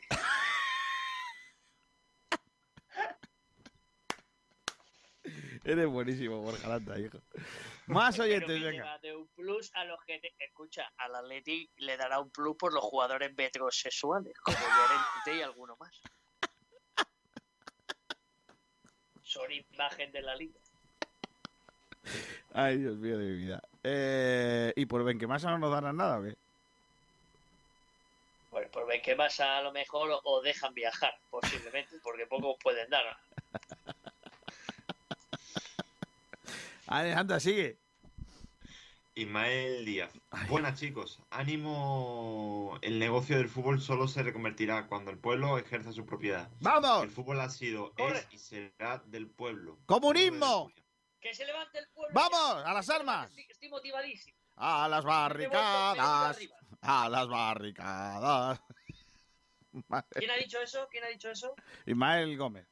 Ismael Díaz. Ismael Díaz. Ismael Gómez es un hombre sano Ismael Díaz. Ismael Díaz. Pedro Padilla pone el último comentario de momento en Facebook que dice, tenían que hacer como en Inglaterra, reparto igual a todos para que tengan las mismas posibilidades. Bueno, Bueno, en tampoco. Inglaterra En no Inglaterra no es igual. No, no, no. ¿eh? No, no, no es igual. No, no, no. Y en no es se- igualitario, pero, pero se considera igualitario, es decir, porque Pe- las diferencias claro. son mínimas y, se- y son estrictamente, estrictamente conceptos deportivos. Si el Manchester United queda decimoquinto, cobra lo que gana el decimoquinto. No por ser el Manchester United cobra un plus extra porque en la última década no sé qué y porque genera no sé cuánto y porque tiene no sé cuánto, que es lo que pasa aquí. El. Manchester el año que hace malo cobra en disposición de la posición que queda en la tabla y está regido. Eso es lo que tiene bueno la Premier. Que si el Leicester, que por cierto, si os habéis dado cuenta, en los últimos años está siempre entre los 5 o 6 primeros, siendo un equipo humilde, es porque queda en buenas posiciones y genera mucha pasta y le dan mucha pasta por quedar ahí. Pero el año, pero el año que queda decimoquinto, el United o el Arsenal o el que sea, se fastidian y no cobran plus por lo que han hecho antiguamente, que es lo que aquí no nos entra la cabeza y no nos interesa porque si no se me enfada el Madrid, si no se me enfada el Barcelona. De hecho, el último clasificado de la Premier, que fue el Sheffield United, si no me equivoco, cobró por derechos televisivos 95, 96 millones de euros aproximadamente. ¿eh? Que se ¿Cuánto dice muy pronto. El último, ¿eh? ¿Cuánto cobra el último de la Liga Española, por favor? No lo sabemos, ¿no? No. Ahora lo... Sí, sí, por si cobra algo, claro, que a lo mejor por lo que sea no cobra nada. Bueno, comentario en YouTube de Julio Fernando Villena. Bueno, una muestra más de que siempre somos cabeza de turco. Es muy fácil sancionar al Málaga y hacer la vista gorda en el momento que hay un club con más enjundia. Se cambian las normas y listo. Eso en YouTube. Tenemos comentarios en Twitter bastantes también. Venga. Empezando por este de Joaquín Ortega. Vergüenza de Tebas. Cuando se toca a un grande suele pasar esto. Asco de fútbol profesional. Eh, Porri. Si eso se confirma, espero que ese mismo día el Málaga vaya a la justicia ordinaria a denunciar y, y pedir daños y perjuicios por el agravio comparativo. José Manuel. Una vergüenza. Pero estando el Barcelona por medio era de esperar. Le cerraron el campo por lo del cochinillo y no lo cumplieron. No se presentaron en Copa y no lo castigaron al año siguiente. Es la copia del victimismo catalán, pero en fútbol. Claro. Hacemos lo que nos da la gana. Por cierto, ha ganado los 3.000 metros obstáculos la eh, ugandesa que bailaba antes, Che- Chemutai. Chemutai. Chemutai. Y, con- y va a empezar el lanzamiento de martillo. Pues seguimos con este de Javi Muñoz. Una absoluta vergüenza. ¿Por qué antes no y ahora sí? Ah, es verdad. Que hay un tal Fútbol Club Barcelona y un tal Messi de por medio. Bueno, y el, Rafa y y el Madrid que quiere fichar a un muchacho para que marque Un gol. tal Mbappé, sí. Ah, un, tal, un, tal, un, tal, un tal Mbappé de estos que anda por ahí, un nombrecito. Sí, sí. que falla penalti últimamente. Rafa, Rafa Otaola. Esto puede llegar a paralizar la póliza de crédito. Comentan que Blue Bay puede pre- pedir prescindir del administrador judicial. Veremos si esto no es contraproducente para no, los no, no. Pero que no hagáis, que no os hagáis mm, pajas mentales, que no tiene nada que ver. Así. No, dilo claro. No, Hombre, joder, es que ya vamos a ver, que no, os- que no, a ver, que yo sé por dónde va esto. Que ahora que supuestamente le van a dar 4 kilos a, a 40 kilos al Málaga, no sé qué historia, Ahora los amigos de los de los hoteles azules van a querer van a querer entrar, claro, o, colocar los suyos. No, vamos a ver, que no tiene nada que ver una cosa con la otra. Que el Málaga tiene un proceso eh, judicial establecido que no va a, significar ningún cambio que venga una, influ- una un- vamos un- una inyección de dinero. Es que no va a significar nada. Es que no, que no os cuenten historias, claro. A ver, Blue Bay, cuanto antes le dejen entrar a ellos, pero ellos quiénes son. Si es que Blue Bay no es nadie. No os enteráis, tío, de verdad, ¿eh? Que Blue Bay no es nadie en el Málaga, tío. Que no os cuenten milongas. Que no os lleven a desayunar. Que no os pongan la zanahoria de delante. Tío, que Blue Bay es un accionista menor de una empresa que tiene las acciones mayoritarias del Málaga. Que no es nadie Blue Bay. ¿Quién es Blue Bay? Es que no, la verdad que no lo entiendo. Eh, Que no, o sea, no os hagáis pajitas mentales. No. Bueno, comentamos o mm, decimos los demás comentarios. Coraje y corazón, es una auténtica vergüenza. Espero que el Málaga denuncie a la liga por agravio comparativo. Ya ni se molestan en disimular para ayudar a los de siempre. Javichu, una vergüenza. ¿El Málaga podría plantearse pedir daños y perjuicios? Esto es la confirmación si no lo había que si no lo había antes de que la liga es una mentira. Ojalá se vayan ya a la Superliga. Yo como malaguista seguiría viendo al Málaga jugase con contra el que jugase. Total, si lo vi jugar con Muñiz, peor no puede ser. Claro. José Antonio Escobar. Nada de nada. No vale decir que como hay muchos, pues se relaja el tema. Al Málaga no le pasaron ni una, ni se rebajó el te- ni se relajó el tema. No hay vergüenza con Tebas en la liga. Otro, uf, otro lame traseros del No, la, la metraserillos. La metrasería. Eso decía José María García. La metrasería. Los metraserillos de 3 al cuarto. Pablo, Pablito, Pablito. Inflapeos. Chupacharcos. Y abraza, y abraza, fa- Y abrazafarolillas. Noticia de última hora del Málaga. Eugenio Gutiérrez se va del club. Eugenio. ¿Quién? Eu, Conocido como EU. Ah, vale, Eu, vale, vale. el que estaba siendo lateral carrilero. pero bueno, pero que Eu- llegó incluso ahí como que con el Málaga en varias ocasiones. Pero se Eu- del club. Eu no tenía ya ningún compromiso, ¿no? Con el club, ¿no? Vale. Nos lo manda Sergio como que, que ha sido anunciado ahora.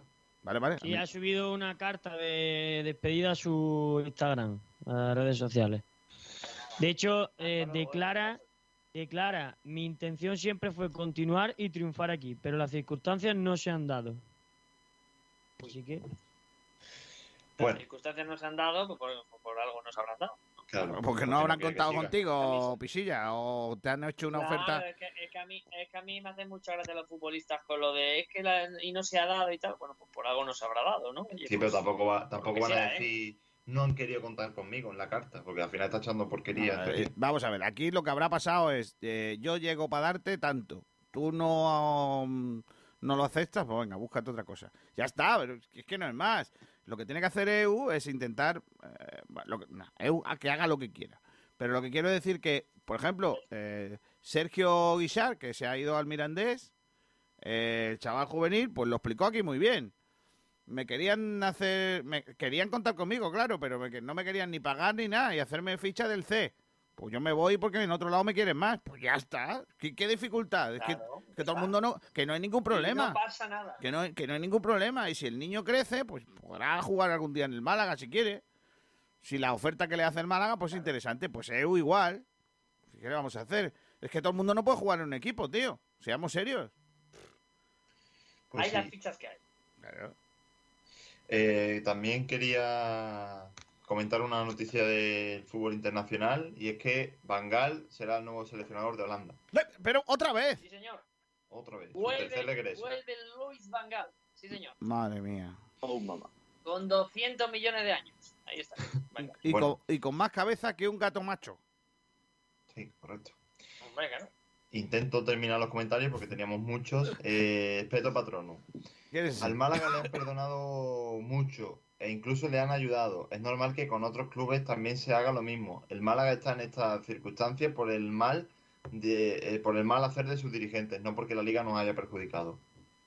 Que también. Totalmente de acuerdo en parte de lo que ha dicho Espeto. O sea, la, la realidad es que el Málaga está aquí también por haber hecho mal las cosas, sin lugar a dudas, pero no podemos eh, tener la, la realidad eh, en cuestión de que cuando es el Málaga soy ejemplarizante y cuando son los amiguitos que yo tengo y los que no puedo tocar, entonces hay que buscar hasta debajo de las piedras la solución. Es que Y lo eso de peor es que el perdonar. propio Jan Laporta, claro, y es que el propio Jan Laporta hace unos días ya hizo un comentario como que había conversaciones con la liga de que se podía desbloquear todos estos temas y tal y cual, o sea que encima tus amigos, para calmar a su afición, pues ya encima te dejan con el culo al aire porque te están diciendo públicamente que van a darme el juguete. Ya está, así que no hay más. Esa es la diferencia, simplemente. Pero que el Málaga, si está mal económicamente, es porque se lo busca el Málaga, por supuesto, sin lugar a dudas. Correcto. Seguimos con los comentarios. Eh, Andrés Barranquero. Esto es lo de siempre. Eh, se ayuda al mismo, al, al siempre, al mismo de siempre y es vergonzoso. Que lo flipas, es una vergüenza, pero no me sorprende nada. Cristóbal, Tebas es un corrupto, dice el oyente. No, no, no. Mamé, una mafia. ¿Cómo qué? ¿Tú qué? Mamé. Mamé León dice, una mafia. Vale, vale. El Rumba, solo espero una pedrea pequeña de al Málaga Club de Fútbol. La pedrea. El Molde, con la pedrea está con... 40 millones de euros. Venga, ya está. Ahí tiene la pedrea. a ver si nos da para marcar un golazo. Molde dice que no me entraría en la cabeza que el Málaga no se quejara formalmente ante eh, semejante atropello. Y Esbirro busca Esbirro, Esbirra, perdón, denuncia.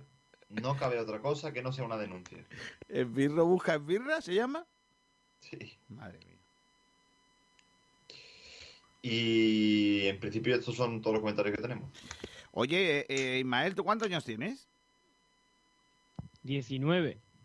¿Y tú, Salvi? Yo 18. ¿Y con 19 y 18 años no habéis ganado una medalla todavía en vuestra vida? Sí. Olímpica no. ¿Qué, no? Olímpica, es que soy na- no soy nadie, tío. La medallista de plata de un deporte llamado skateboard, lo que viene siendo monopatín de toda la vida, Sí. se llama Tony Hawk. Se llama Kokona Iraki y tiene 12 años. Madre mía. Ha ganado medalla, pero no es que... medalla de plata de eh, con 12 años y la y la- el bronce ha sido una chica con 13 años llamada. Sky Brown. También te digo que por lo que sea ese deporte, a partir de los 20 años se practica poco. ¿eh? Sí, porque la gente está en otras en otras cosas, ¿no? Sí. Claro. Bueno, pero es que es que eh, esa muchacha no es no son los las campeones olímpicas más jóvenes. Hay una muchacha que ganó que por- con 13 años, me imagino que ya habrá fallecido, con 13 años ganó la prueba de trampolín de 3 metros en los Juegos Olímpicos de Berlín de 1936. La americana Marjorie Gestrin, O sea que en, en el- en los Juegos Olímpicos de Hitler, en los de Berlín. tendría unos ciento y pico años. Sí, esa ya, por lo que se ve, ya habrá saltado al otro lado. A Marjorie Gresling ya... Exacto. Pero con 13 años ya fue oro olímpico. O sea, la, la atleta más, más joven en conseguir el oro. Pero es que una muchacha con 12, Kokona Hiraki, ha sido hoy medalla de plata de la modalidad de skateboard. Que viene siendo monopatín. Yo no sabía montar monopatín en mi vida, Pedrito. Yo tampoco. No, no y yo esta tarde nos iremos por ahí a, a montar en skate. A ver era- si, era si para los próximos. Correcto. Vamos a, a hacer una pequeña pausa para la publicidad. Despido a Borja Aranda. Adiós, Borjita. Un abrazo enorme. Cuídate Un mucho. abrazo enorme, Despido también a los compis. Sí, amigos. Despido también a los compis, al gran eh, Isma López. Adiós, Isma. Un abrazo, Kiko, un abrazo, compañeros. Y también a Salvi. Me quedo aquí, Pedrito, contigo. De, cierro el debate. Vendo Publi y vamos con la entrevista, ¿te parece? Que vamos a hablar con una olímpica, ¿eh? Hombre, con Sole López. Claro que ha estado sí. allí en los Juegos Olímpicos, la malagueña, y bueno, no tiene que contar cositas. Una de nuestras representantes en los Juegos Olímpicos. Ahora, después de la Publi lo hacemos. Hyundai de Automóviles Nieto te ha ofrecido el debate de la jornada. Ven a Automóviles Nieto y conoce el nuevo Hyundai Bayón. Estilo, seguridad, conectividad, espacio, un crossover compacto por fuera y grande por dentro. Nuevo Hyundai Bayón. Por solo 120 euros al mes y una garantía de 5 años de kilometraje ilimitado. Nuevo Hyundai Bayón. Nuevas perspectivas, nuevas sensaciones. En Málaga, Marbella y Fuengirola. Restaurante Añoreta Golf, un nuevo concepto de restauración en Rincón de la Victoria. Ven a almorzar en nuestra amplia y acogedora terraza, con las mejores pistas al campo de golf y con todas las medidas de seguridad sanitarias. Abrimos de lunes a domingo. Estamos estrenando nueva carta dirigida a los mejores paladares con todo el sabor y una amplia carta de vinos. Permanece atento a las redes sociales de Añoreta Golf para descubrir todo lo que tenemos preparado para ti. Haz tu reserva en el 951 57 58 93. Restaurante Añoreta Golf. Servicio y calidad al alcance de todos. A ver, tío, ya estamos hartos. No sueltas el mando de la tele, no pagas internet y usas el horno para secar los calcetines. Vamos, que te largas del piso. Lo dudo. Para mantenernos unidos, nada como los Family Days de Telepizza. Ahora a tus familiares a 6 euros. Pídelo online. Telepizza, hacemos lo que nos une. ¿Necesitas realizar un reconocimiento médico o ponerte en manos de especialistas de la medicina? Acude a Clínica MC. Te ofrecemos todo tipo de tratamientos y multitud de especialidades como la odontología, psicología, nutrición, etc. Encuéntranos en Nerja, Plaza Rambla del Río Chillar número 7 y en Torrox, carretera de Almería número 30. También tenemos consulta telefónica. Llama ya al 952 54 0000 o al 951 43 08 79. Clínica MC. Pensamos en tu salud.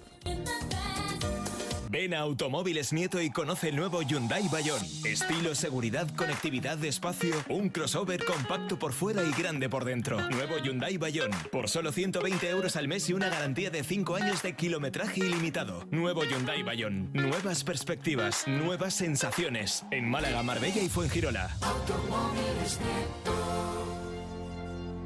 Humedad Murprotec, Humedad Murprotec, Humedad Murprotec, Humedad Murprotec, Humedad Murprotec, Humedad Murprotec, Humedad Murprotec, Humedad Murprotec, Humedad Murprotec, Humedad Murprotec, Humedad Murprotec, Humedad Murprotec. 900-108-109 y 960-70-80. Murprotec.es. Y olvídate de las humedades. Naxford Ingeniería e Infraestructuras. Gestionamos entornos para mejorar la calidad de vida de los ciudadanos. Lo último en ingeniería, construcción y servicios, con un equipo humano técnicamente cualificado y socialmente comprometido. Colaboramos con la Junta de Andalucía, el Ayuntamiento y la Diputación de Málaga. Calidad y excelencia. Uno de nuestros trabajos ha sido el Museo Pompidou. Más información en naxfor.com o llamando al 951 917 824. Naxfor. Marido de alquiler, dígame. Hola, ¿es ahí donde hacen las cosas de bricolaje que no hacen los maridos? Sí. Pues necesito que me cambiéis unos enchufes. Marido de alquiler, lo que no hace su marido en casa, se lo hacemos nosotros. Servicios de limpieza, pintura, electricidad, jardinería, bricolaje, recogida y venta de muebles usados, portes y mudanzas a todo el país. Llámenos al 622 49 45 93. 622 49 45 93 y le daremos un presupuesto sin compromiso. Marido de alquiler, lo que no hace su marido en casa, se lo hacemos nosotros. Todo lo que tengo es tuyo. Comienza el partido contra la humedad. Si tiene humedades por capilaridad, filtración condensación, llama a Murprotec. Si quieres garantía de hasta 30 años de resultados contra las humedades, llama a Murprotec. Si quieres invertir en salud para tu hogar y tu familia, llama a Murprotec al 900 108 109 o en www.murprotec.es. Si quieres dejar de tirar el dinero y tener tu casa o lugar de trabajo libre de humedades, llama a Murprotec. Si quiere a la empresa líder en humedades con más de 65 años de experiencia, llama a Murprotec al 900 108 109 o en www.murprotec.es. En definitiva, si tiene humedades o lo que quiere es seguridad de resultados, eficacia en los trabajos, profesionalidad de todo el personal, garantía de éxito hasta en 30 años, tranquilidad en su inversión y por supuesto que su familia esté a salvo de todos los problemas que la humedad conlleva, llama a Murprotec al 900 108 109 o en www.murprotec.es y ganen el partido a las humedades. Los jamones embutidos Gómez del Pozo están listos para ti. Te están esperando con el mejor sabor, con todo el aroma y calidad que nos caracteriza. 50 años dedicados a ofrecer la mayor selección en nuestros productos. Hemos aunado la tradición y el buen hacer de los artesanos y la vanguardia de las nuevas tecnologías al servicio de la industria. Jamones, embutidos, quesos y aceites premium de oliva virgen extra. Entra en gómezdelpozo.es y conoce nuestros productos y ofertas. Gómez del Pozo, mete la pata de jamón, pero que sea Gómez del Pozo. Vender o comprar tu casa no puede dejarse en manos de cualquiera. Ocasión Casa Grupo Inmobiliario te da las máximas garantías para que tu operación sea un éxito. Nos avalan nuestros 13 años de experiencia y 5 estrellas en Google. Tenemos más de 82 reseñas. En ocasión Casa Grupo Inmobiliario vendemos y te ayudamos a comprar la casa de tus sueños. Te realizamos un estudio de mercado gratuito. Hacemos un home styling. Le damos un cambio de cara a tu vivienda, pintura, redecoración, para que la venta sea más efectiva. Búscanos en Facebook, Instagram y en nuestra web ocasioncasa.com. Teléfono 661-756526. Ocasión Casa, Grupo Inmobiliario, tu inmobiliaria de confianza. Pues ahí estamos, con Ocasión Casa también en, eh, eh, este frecuencia malaguista de hoy, en el que nos vamos a ir hasta Tokio, porque ahí está nuestra malagueña, nuestra olímpica Sole López, con la que Pedro Jiménez estuviste hablando el otro día. Con ella después de esa eliminación y bueno, pues hoy vuelven a Málaga eh, bueno, a España, solo viene a Málaga, ahora estará de vacaciones, lo dice en la propia entrevista y bueno, hemos hablado de esa aventura en Tokio. Vamos allá. Muy buenas tardes, Kiko, compañeros, ¿qué tal? Pues ya estamos con Sole López, la jugadora del Costa del Sol Málaga, que bueno, ha terminado ya esa etapa en los Juegos Olímpicos y, y ya pues, va a estar de vuelta en su tierra. Así que muy buena, Sole, ¿qué tal? Bienvenida. Hola, muy buena, muchas gracias. Bueno, eh, final, ¿cómo valoras eh, tu juego olímpico? Bueno, eh, la verdad que, que positivo, ¿no? Sí que es verdad que apartando un poco lo, en lo deportivo ha sido, ha sido una experiencia súper bonita, ha sido una experiencia única en el que, que creo que todos los deportistas sueñan y he tenido el, el placer, ¿no? Y la oportunidad de, de poder vivirlo y la verdad que que me voy con, con, un, con un sueño cumplido. Sí que es verdad que lo deportivo es un poco el final es amargo.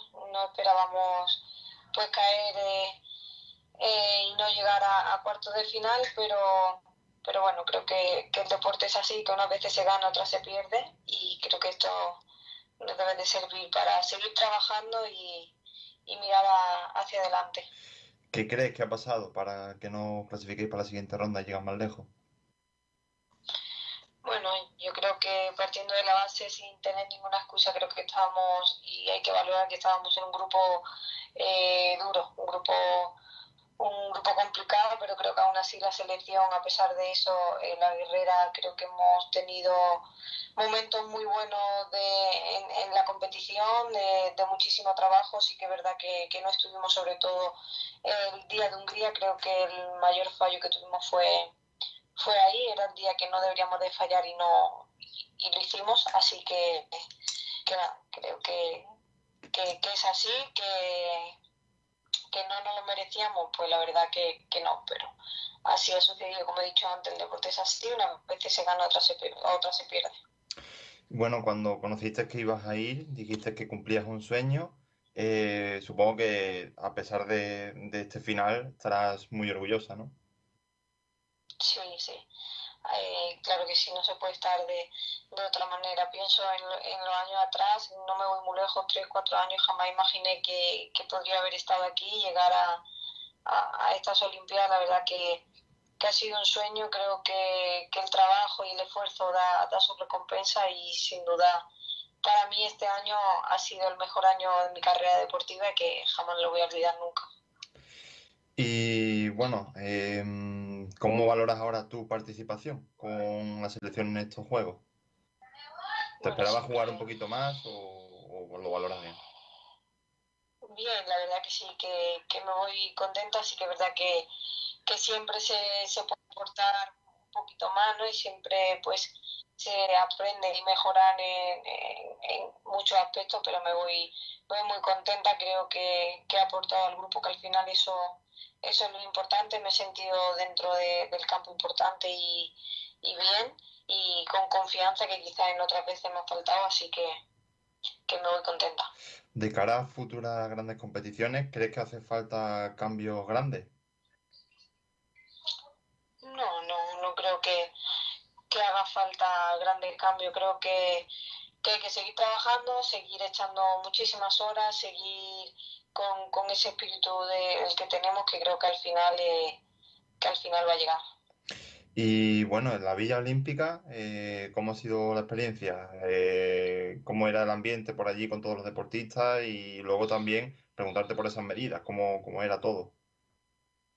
Pues ha, ha sido, ha sido muy especial, ¿no? El, el- el ambiente que, que se vive en la villa, todo lleno de, de deportistas, todo el mundo concentrado en sus competiciones, luego hay tiempo también pues para, es verdad que con las circunstancias del COVID tampoco se, no hemos podido relacionar mucho con, otros deportistas, pero bueno, si te lo cruzabas, preguntabas qué tal, cómo han ido, cómo se va cada uno en su competición, la verdad que es un ambiente muy bonito, muy sano y, la experiencia ha sido espectacular, sobre todo con, los- con los deportistas españoles, que creo que todos hemos estado muy cercanos, muy pendientes todos los unos de los otros y creo que eso es algo, es algo bonito y que se vive aquí dentro, que, que, que, que son momentos especiales. Y respecto a las medidas, bueno, eh, pues eso, como, como era de esperar, eh, sabíamos que eran unos Juegos Olímpicos bastante atípicos, así que, que nada, pues sí ¿Cómo, dentro de la villa, o sea, solo estamos nosotros y ni nadie puede entrar, nadie puede salir, solo es, todos estamos aquí concentrados sin, sin nada de- del exterior. y cómo valoras el medallero de España hasta ahora? Eh, ahora, bueno, eh, la selección de fútbol tendrá también medallas. Sí, eh, lo acabo de ver justamente ahora, pero la verdad que, que muy bien, ¿no? Creo que, que, que, que España vamos bien, se han conseguido bastantes medallas en, en, en varios, en varios deportes, tanto en masculino como en femenino, y creo que, que bien, siempre queremos más, ¿no? Pero hay que entender también que, como he dicho antes, es un año complicado, un año muy difícil para, para todos los deportistas, así que creo que igualmente España tiene que estar orgulloso de, de todo, de todos los deportes y de todos los deportistas. ¿Y cómo has visto a los hispanos? ¿Ve- ¿Lo has visto bien? Muy bien, sí, sí, muy bien. La verdad que muy están compitiendo súper bien partido a partido y llegando al, hasta el final con muchos partidos muy, muy igualados, haciéndonos sufrir, pero los veo, los veo muy dentro de, de la competición y creo que, que seguramente consigan algo grande también aquí. ¿Crees que también podrían llegar a la final? Sí, sí, yo creo, creo que están eh, capacitados, que tienen una gran selección y creo que también se lo merecen para cerrar una etapa y un ciclo con, con medalla, que hay muchos de los jugadores que creo que también se, bueno, no sé si me estoy adelantando un poco, pero quizás pues lo pueda dejar, creo que como Raúl Enterrío, que creo que todo el mundo sabe que ya era sus, sus últimos partidos también con la selección, así que así que creo que, que sí. Y bueno, también quería preguntarte, bueno, claro, eh, antes de, preguntarte por el Costa, quería hacerte una más de, los juegos. ¿Cuándo, cuándo volvéis? Mañana, mañana mismo ya volvemos a nuestro avión a las 11 de la mañana. Llegamos a España eh, miércoles, que allí ya, allí serían las 11 y media de la noche más o menos. Llegamos a Madrid. Hacemos noche en Madrid, ya cada una coge destino a, a su a su casa o a donde vayan. Así que ya el, el jueves estoy en Málaga. Supongo que ahora ya desconectarás, ¿no? O no te incorporarás inmediatamente a, a la dinámica del equipo. Eso es, ahora toca descansar, resetear un, un poquito el cuerpo y la mente, que creo que, que hace falta. Pero bueno, que aunque sean poquitos días, lo aprovecharé eh, eso, para estar con la familia, para, para descansar, ir mucho a la playa y tomar muchos apetitos, que tengo muchísimas ganas también. Claro. Así que, así que nada. Eh, y bueno, eh, una última pregunta sobre el Costa. Eh, mm, pese a que ha estado en los juegos y demás, ya de antes se habían anunciado renovaciones. ¿Cómo, está, ¿Cómo ves el equipo? Al fin y al cabo se ha renovado a casi toda la plantilla. Sí, eh, se ha renovado a, a, toda- a todo el bloque del año pasado. Creo que eso es un dato muy, muy importante, pero al equipo, bueno, sí que es verdad que ahora estoy un poquito más desconectada intentando hablar con, con Suso y sobre todo con, con mi hermana con mi hermana Efe, que me mantienen al tanto más o menos día a día y la verdad que, que las sensaciones que me transmite son muy buenas, que el grupo ha trabajado eh, muy bien individualmente en verano y, y así lo, lo han dicho los datos no cuando han llegado cuando han llegado todas creo que eso también algo muy bueno y, y nada que me transmiten eso que el, que el equipo está muy bien que con muchísimas ganas con, con ganas de ir a por otro año también histórico y conseguir cosas cosas bonitas así que eh, ya también con muchas ganas de reencontrarme con todo el grupo, con, con Suso, con Pepa, con todos, que la verdad que, que se les echa de menos.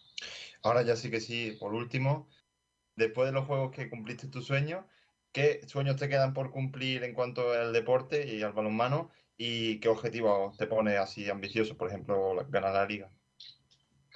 Eh, bueno, ahora mismo me gustaría muchísimo, eh, así pensándolo rápido, me gustaría mucho ganarle un- una liga con, con el club. Creo que sería algo muy especial también, no solo para mí, sino para, para todos, para Málaga, para el club. Creo que, que este año ojalá nos lo marquemos como, como objetivo y podamos conseguirlo. Vale, pues muchas gracias, Sole. eh, que tengas un buen viaje de vuelta y te esperamos pronto. Muchísimas gracias a vosotros, mando un saludo grande. Bueno, pues ahí estaba Sole López, una de nuestras olímpicas, Pedro, que estaba un poco triste, ¿no? Como todos, en, eh, a la hora, ¿no? De, de, bueno, de, de- de- de contar que, bueno, que no había sido, pues, eh, eh, los Juegos Olímpicos que todos ah, habrían pensado, ¿no? Con, el regreso con una medalla. Pero bueno, eh, la cosa que, que hay que seguir adelante y poco más, ¿no? Hombre, es una pena, es una pena porque irte de esta manera pues no es agradable, pero bueno, eh, Sole, como decía en varias ocasiones, pues cumplido sueño, estaba muy orgullosa de haber estado y luego pues mm, interesante lo que contaba, ¿no? Por ejemplo, lo de comer individualmente con mamparas y todo esto, no, no, era algo que desconocía. Bueno, pues ahí estaba una de las grandes, Sole López, por cierto. Luego, no sé si luego me lo cuentas tú o si quieres lo contamos ya, que ha sido presentado esta mañana eh, el primer torneo internacional de balonmano Costa del Sol, Trofeo Villa de Frigiliana, que va a organizar la Diputación Provincial de Málaga eh, entre los días 20 y 22 de agosto, con la, eh, la presencia del Elche y el Cels Surbel de Francia. Sí. Ahí está, será el, entre el 20 y el 22 de agosto. Ha sido el acto en el Málaga, eh, está eh, en el Málaga, no sé en qué zona constantemente, eh, concretamente, pero bueno, en el centro de Málaga. En el hotel, en el Málaga Palacio, niño. en Málaga Palacio. Y allí ha estado Ignacio que nos ha mandado un Venga. audio de, bueno, de, una compare- de la comparecencia del presidente. Pues vamos a escuchar un poquito, venga. Esta ha sido la presentación de ese torneo de balonmano femenino entre los días 20 y 22 de agosto, el torneo que se va a disputar en el pabellón municipal de Frigiliana.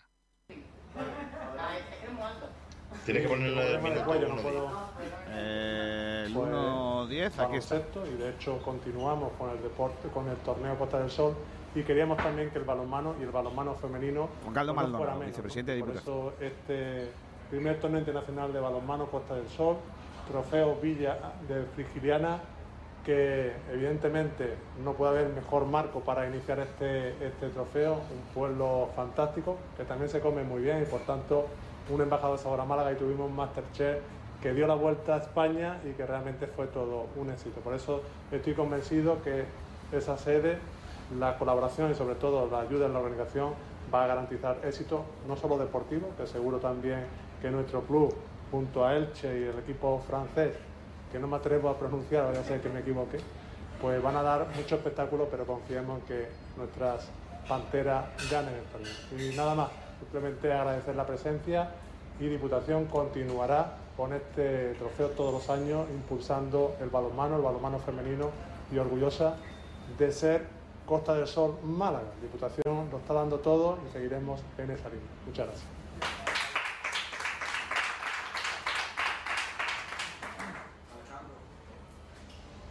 Estaba Juan Carlos Maldonado, el vicepresidente de la Diputación Provincial de Málaga, hablando de esa en esa presentación del primer torneo de balonmano eh, Costa del Sol, Villa de Frigiliana, que se va a organizar en Málaga con la presencia del Málaga Costa del Sol, el Costa del Sol, eh, el Elche y un equipo francés que antes he dicho el nombre muy bien, como ya sabéis que yo...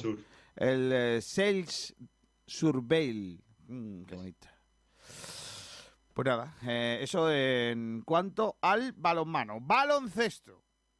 Ojo, cuidado, porque se ha presentado esta misma mañana el presidente de Unicaja. Lo ha hecho en rueda de prensa, ha hablado de muchas cosas, por ejemplo, de la elección de la liga en la que va a participar el eh, conjunto de Unicaja. ¿Por qué va a jugar en la Basket Champions League? Esto es lo que decía Antonio Jesús López Nieto hay una decisión que quiero explicar, una decisión que ha sido controvertida y que el Consejo de Administración tomó desde la responsabilidad. El por qué pasarnos a la BCL y dejar la Eurocup. Primero voy a ser muy claro y nítido en el tema de Euroliga. El tema de Euroliga es un escenario ahora mismo inviable para este club, inviable en los parámetros económicos que se mueve y porque además tampoco nos parece muy adecuado, es una opinión del Consejo, que es, es una sociedad manejada por 11 clubes, que son los que deciden cómo son los vaivenes y donde el resto de clubes pues son invitados a una fiesta donde, digamos, las normativas suelen ser muy ambiguas. Pongo el ejemplo de Valencia, que con un presupuesto altísimo, con 18 victorias este año, 19 en, el, en la Euroliga, pues ha quedado el noveno, y los Wildcard, pues bueno, son equipos que teóricamente, en mi opinión, mi modesta opinión, tienen menos potencial, pero los jefes han decidido que juega la Eurocup. Desechado claramente el tema Euroliga en los momentos y en los parámetros actuales, hay que elegir entre BCL y Eurocup. Dicho esto, nosotros, aunque se ha dicho mucho el tema económico, paso después, es un tema estratégico, es un tema de estrategia pura, de futuro de competición y de presente de competitividad. Es decir, en el presente, la competición Eurocup tiene 18 partidos con todos los miércoles, cada miércoles, domingo, miércoles, domingo, miércoles, con una exigencia. La competición Champions te permite unos descansos de 15 días en el principio de la temporada, lo cual se adapta mejor a las necesidades de nuestra plantilla y evita mm, a veces riesgos de lesiones. Esa es una estrategia clara en el número y en la contendencia de partidos. Segundo, Formato competicional.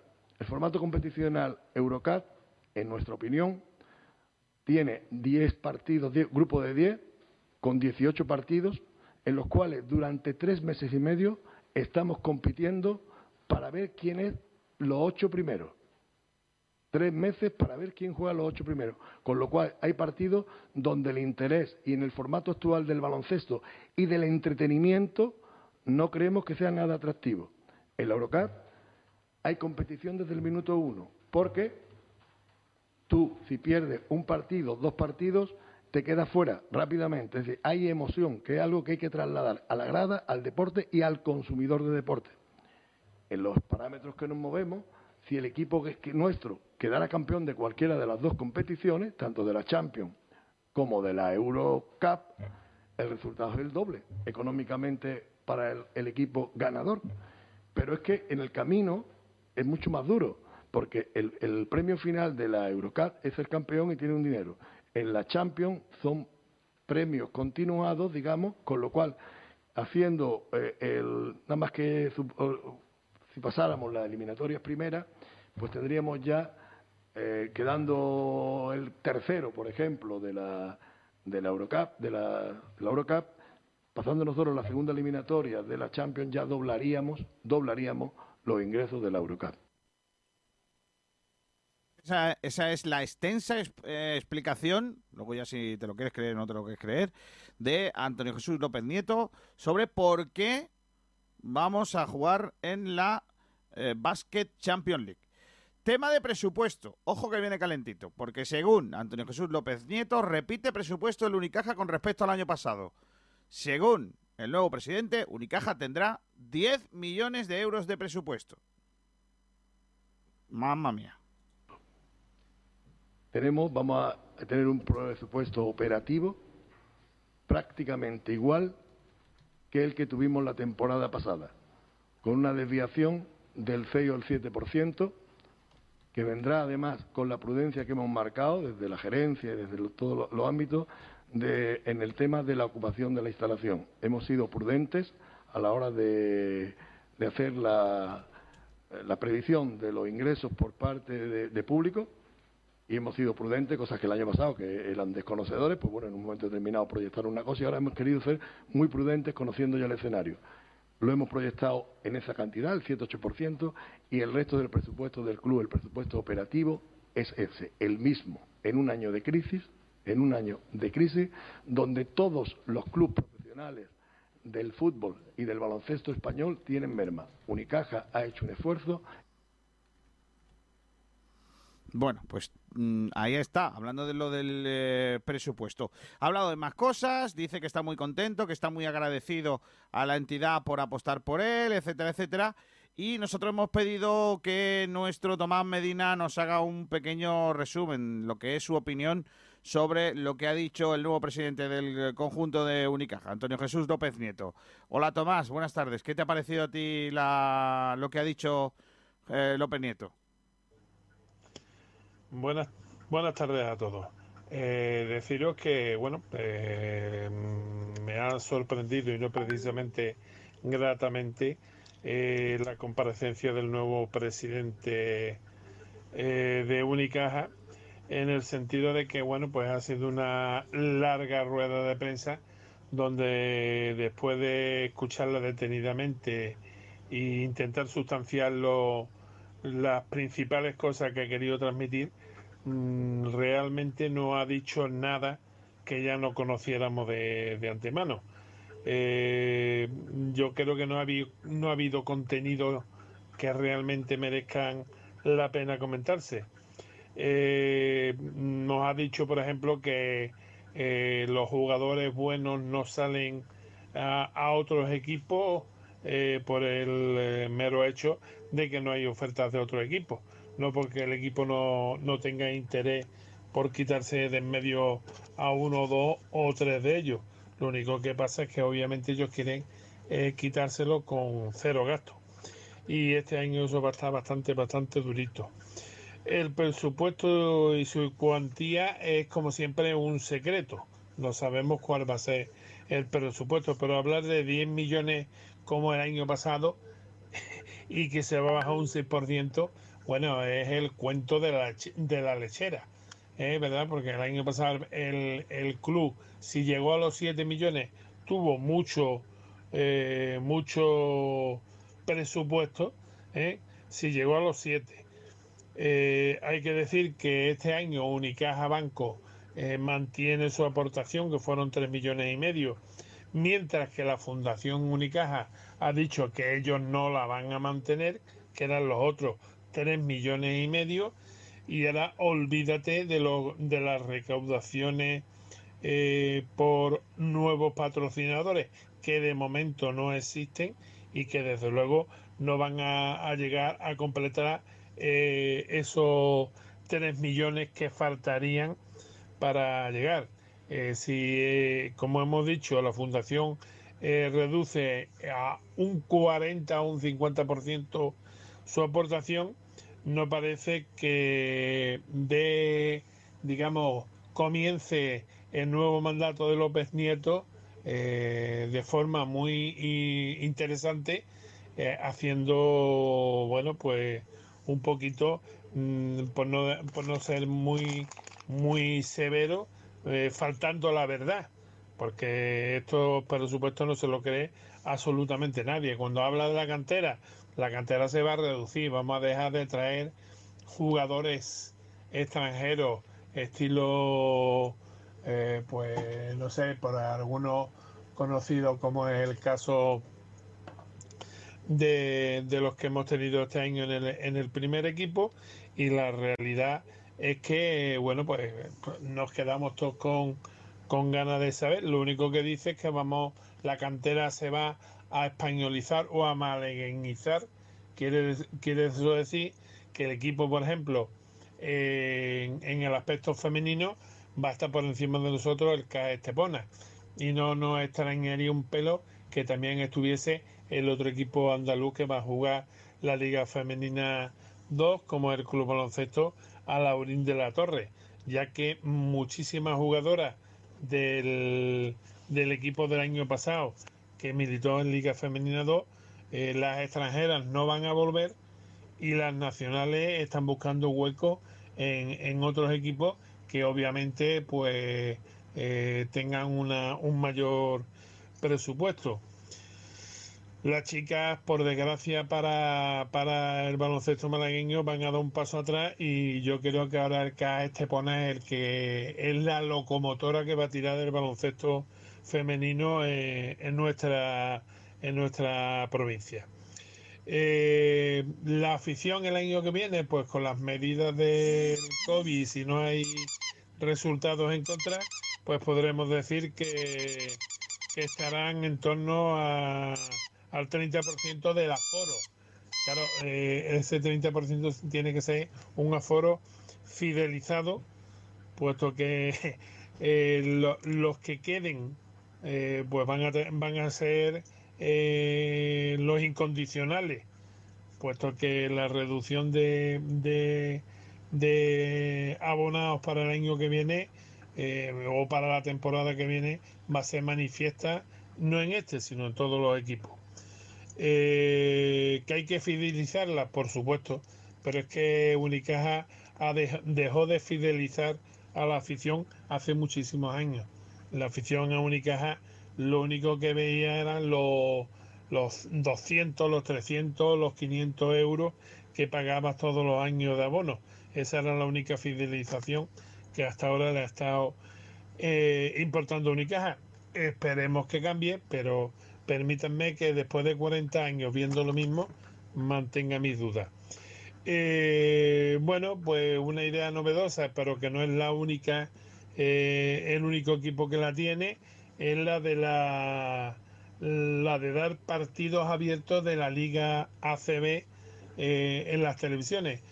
Ya se dijo en su día cuando se pasaron primero a Canal Plus y después a Movistar Plus, eh, el baloncesto que eh, hacerlo en privado y, eh, y como teniendo que pagar por ello iba a reducir considerablemente el número de, de aficionados que siguieran este deporte por ahí, por, por, la televisión, que a fin de cuentas y ahora mismo es el medio que, que más paga.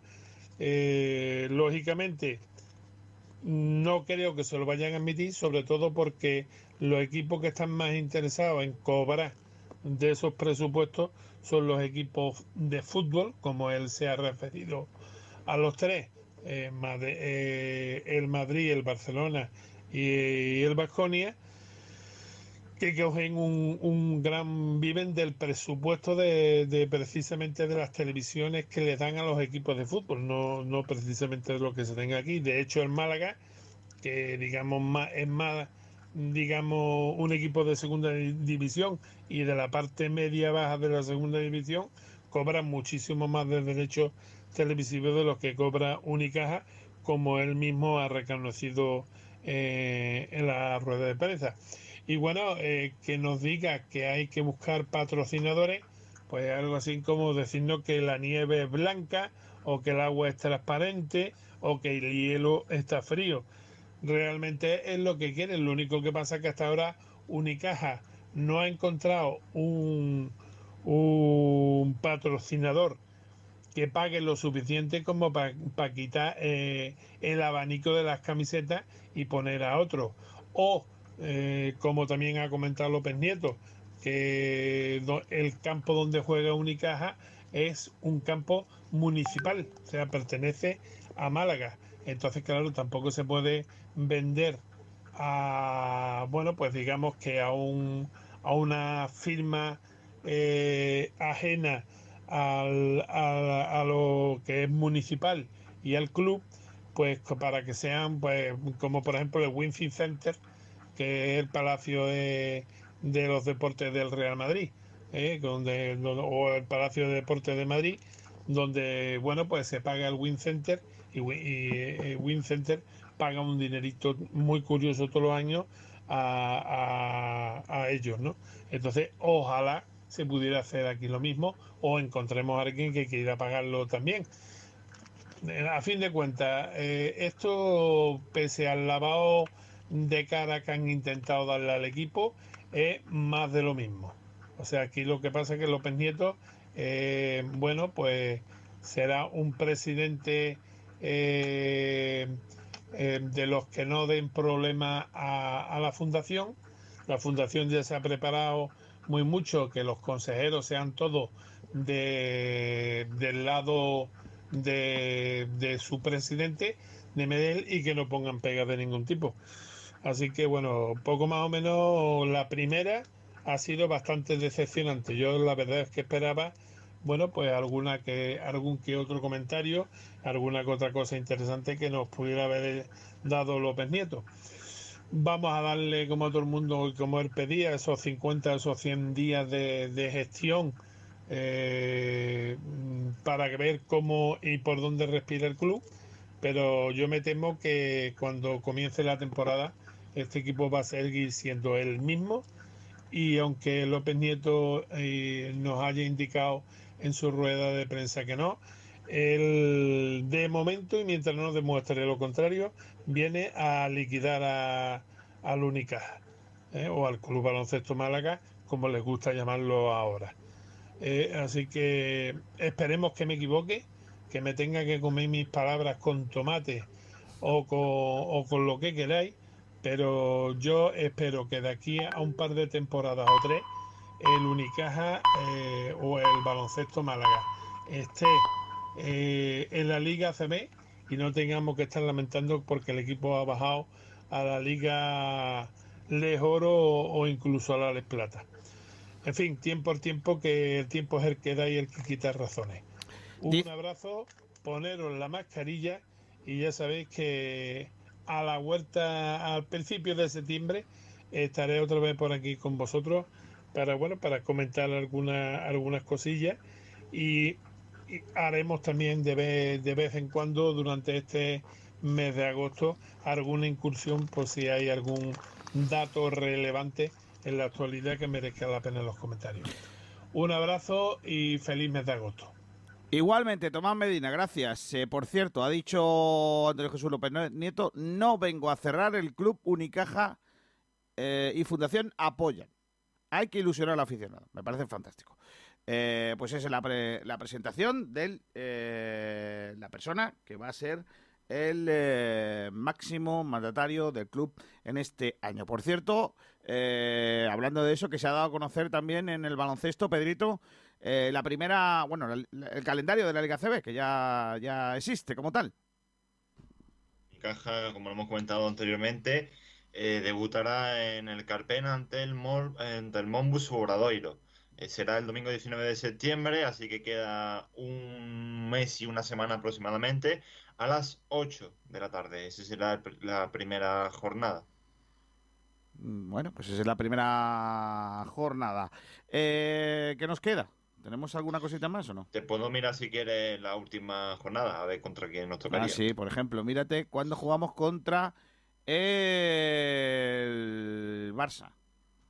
Espérate, la última jornada sería 14 o 15 de mayo ¿Mm? eh, y el Unicaja jugaría contra, a ver que, que lo encuentre, no, no lo veo, a ver, Bilbao, eh, Morabanc, Canarias. Madre mía. Ya no no, para esa fecha no han eliminado ya de la liga. Ah, ¿no? ya está. vale, Eh, contra el Río Breogán. Leche Río Breogán. claro. Y dices contra el Barça, ¿no? A ver, cuando lo encuentro. Mira, están presentando a Adrián Ben, que va a participar en eh, la prueba de 800 metros. La final de los 800 metros. Se han puesto ahí todos sus vecinos del pueblo a verle para animarle. Grande el chaval. A ver si hay suerte. Eh, sigo buscándolo, ya estamos por la jornada 23 y no aparece. Así que ahora te digo cuando, cuando lo encuentre. Mientras puedes poner el audio en mi casa. Hombre, que tenemos ahí fútbol con mi casa también, que lo había mandado nuestro compañero Javi Jiménez, la última hora del fútbol modesto. Hola Javier.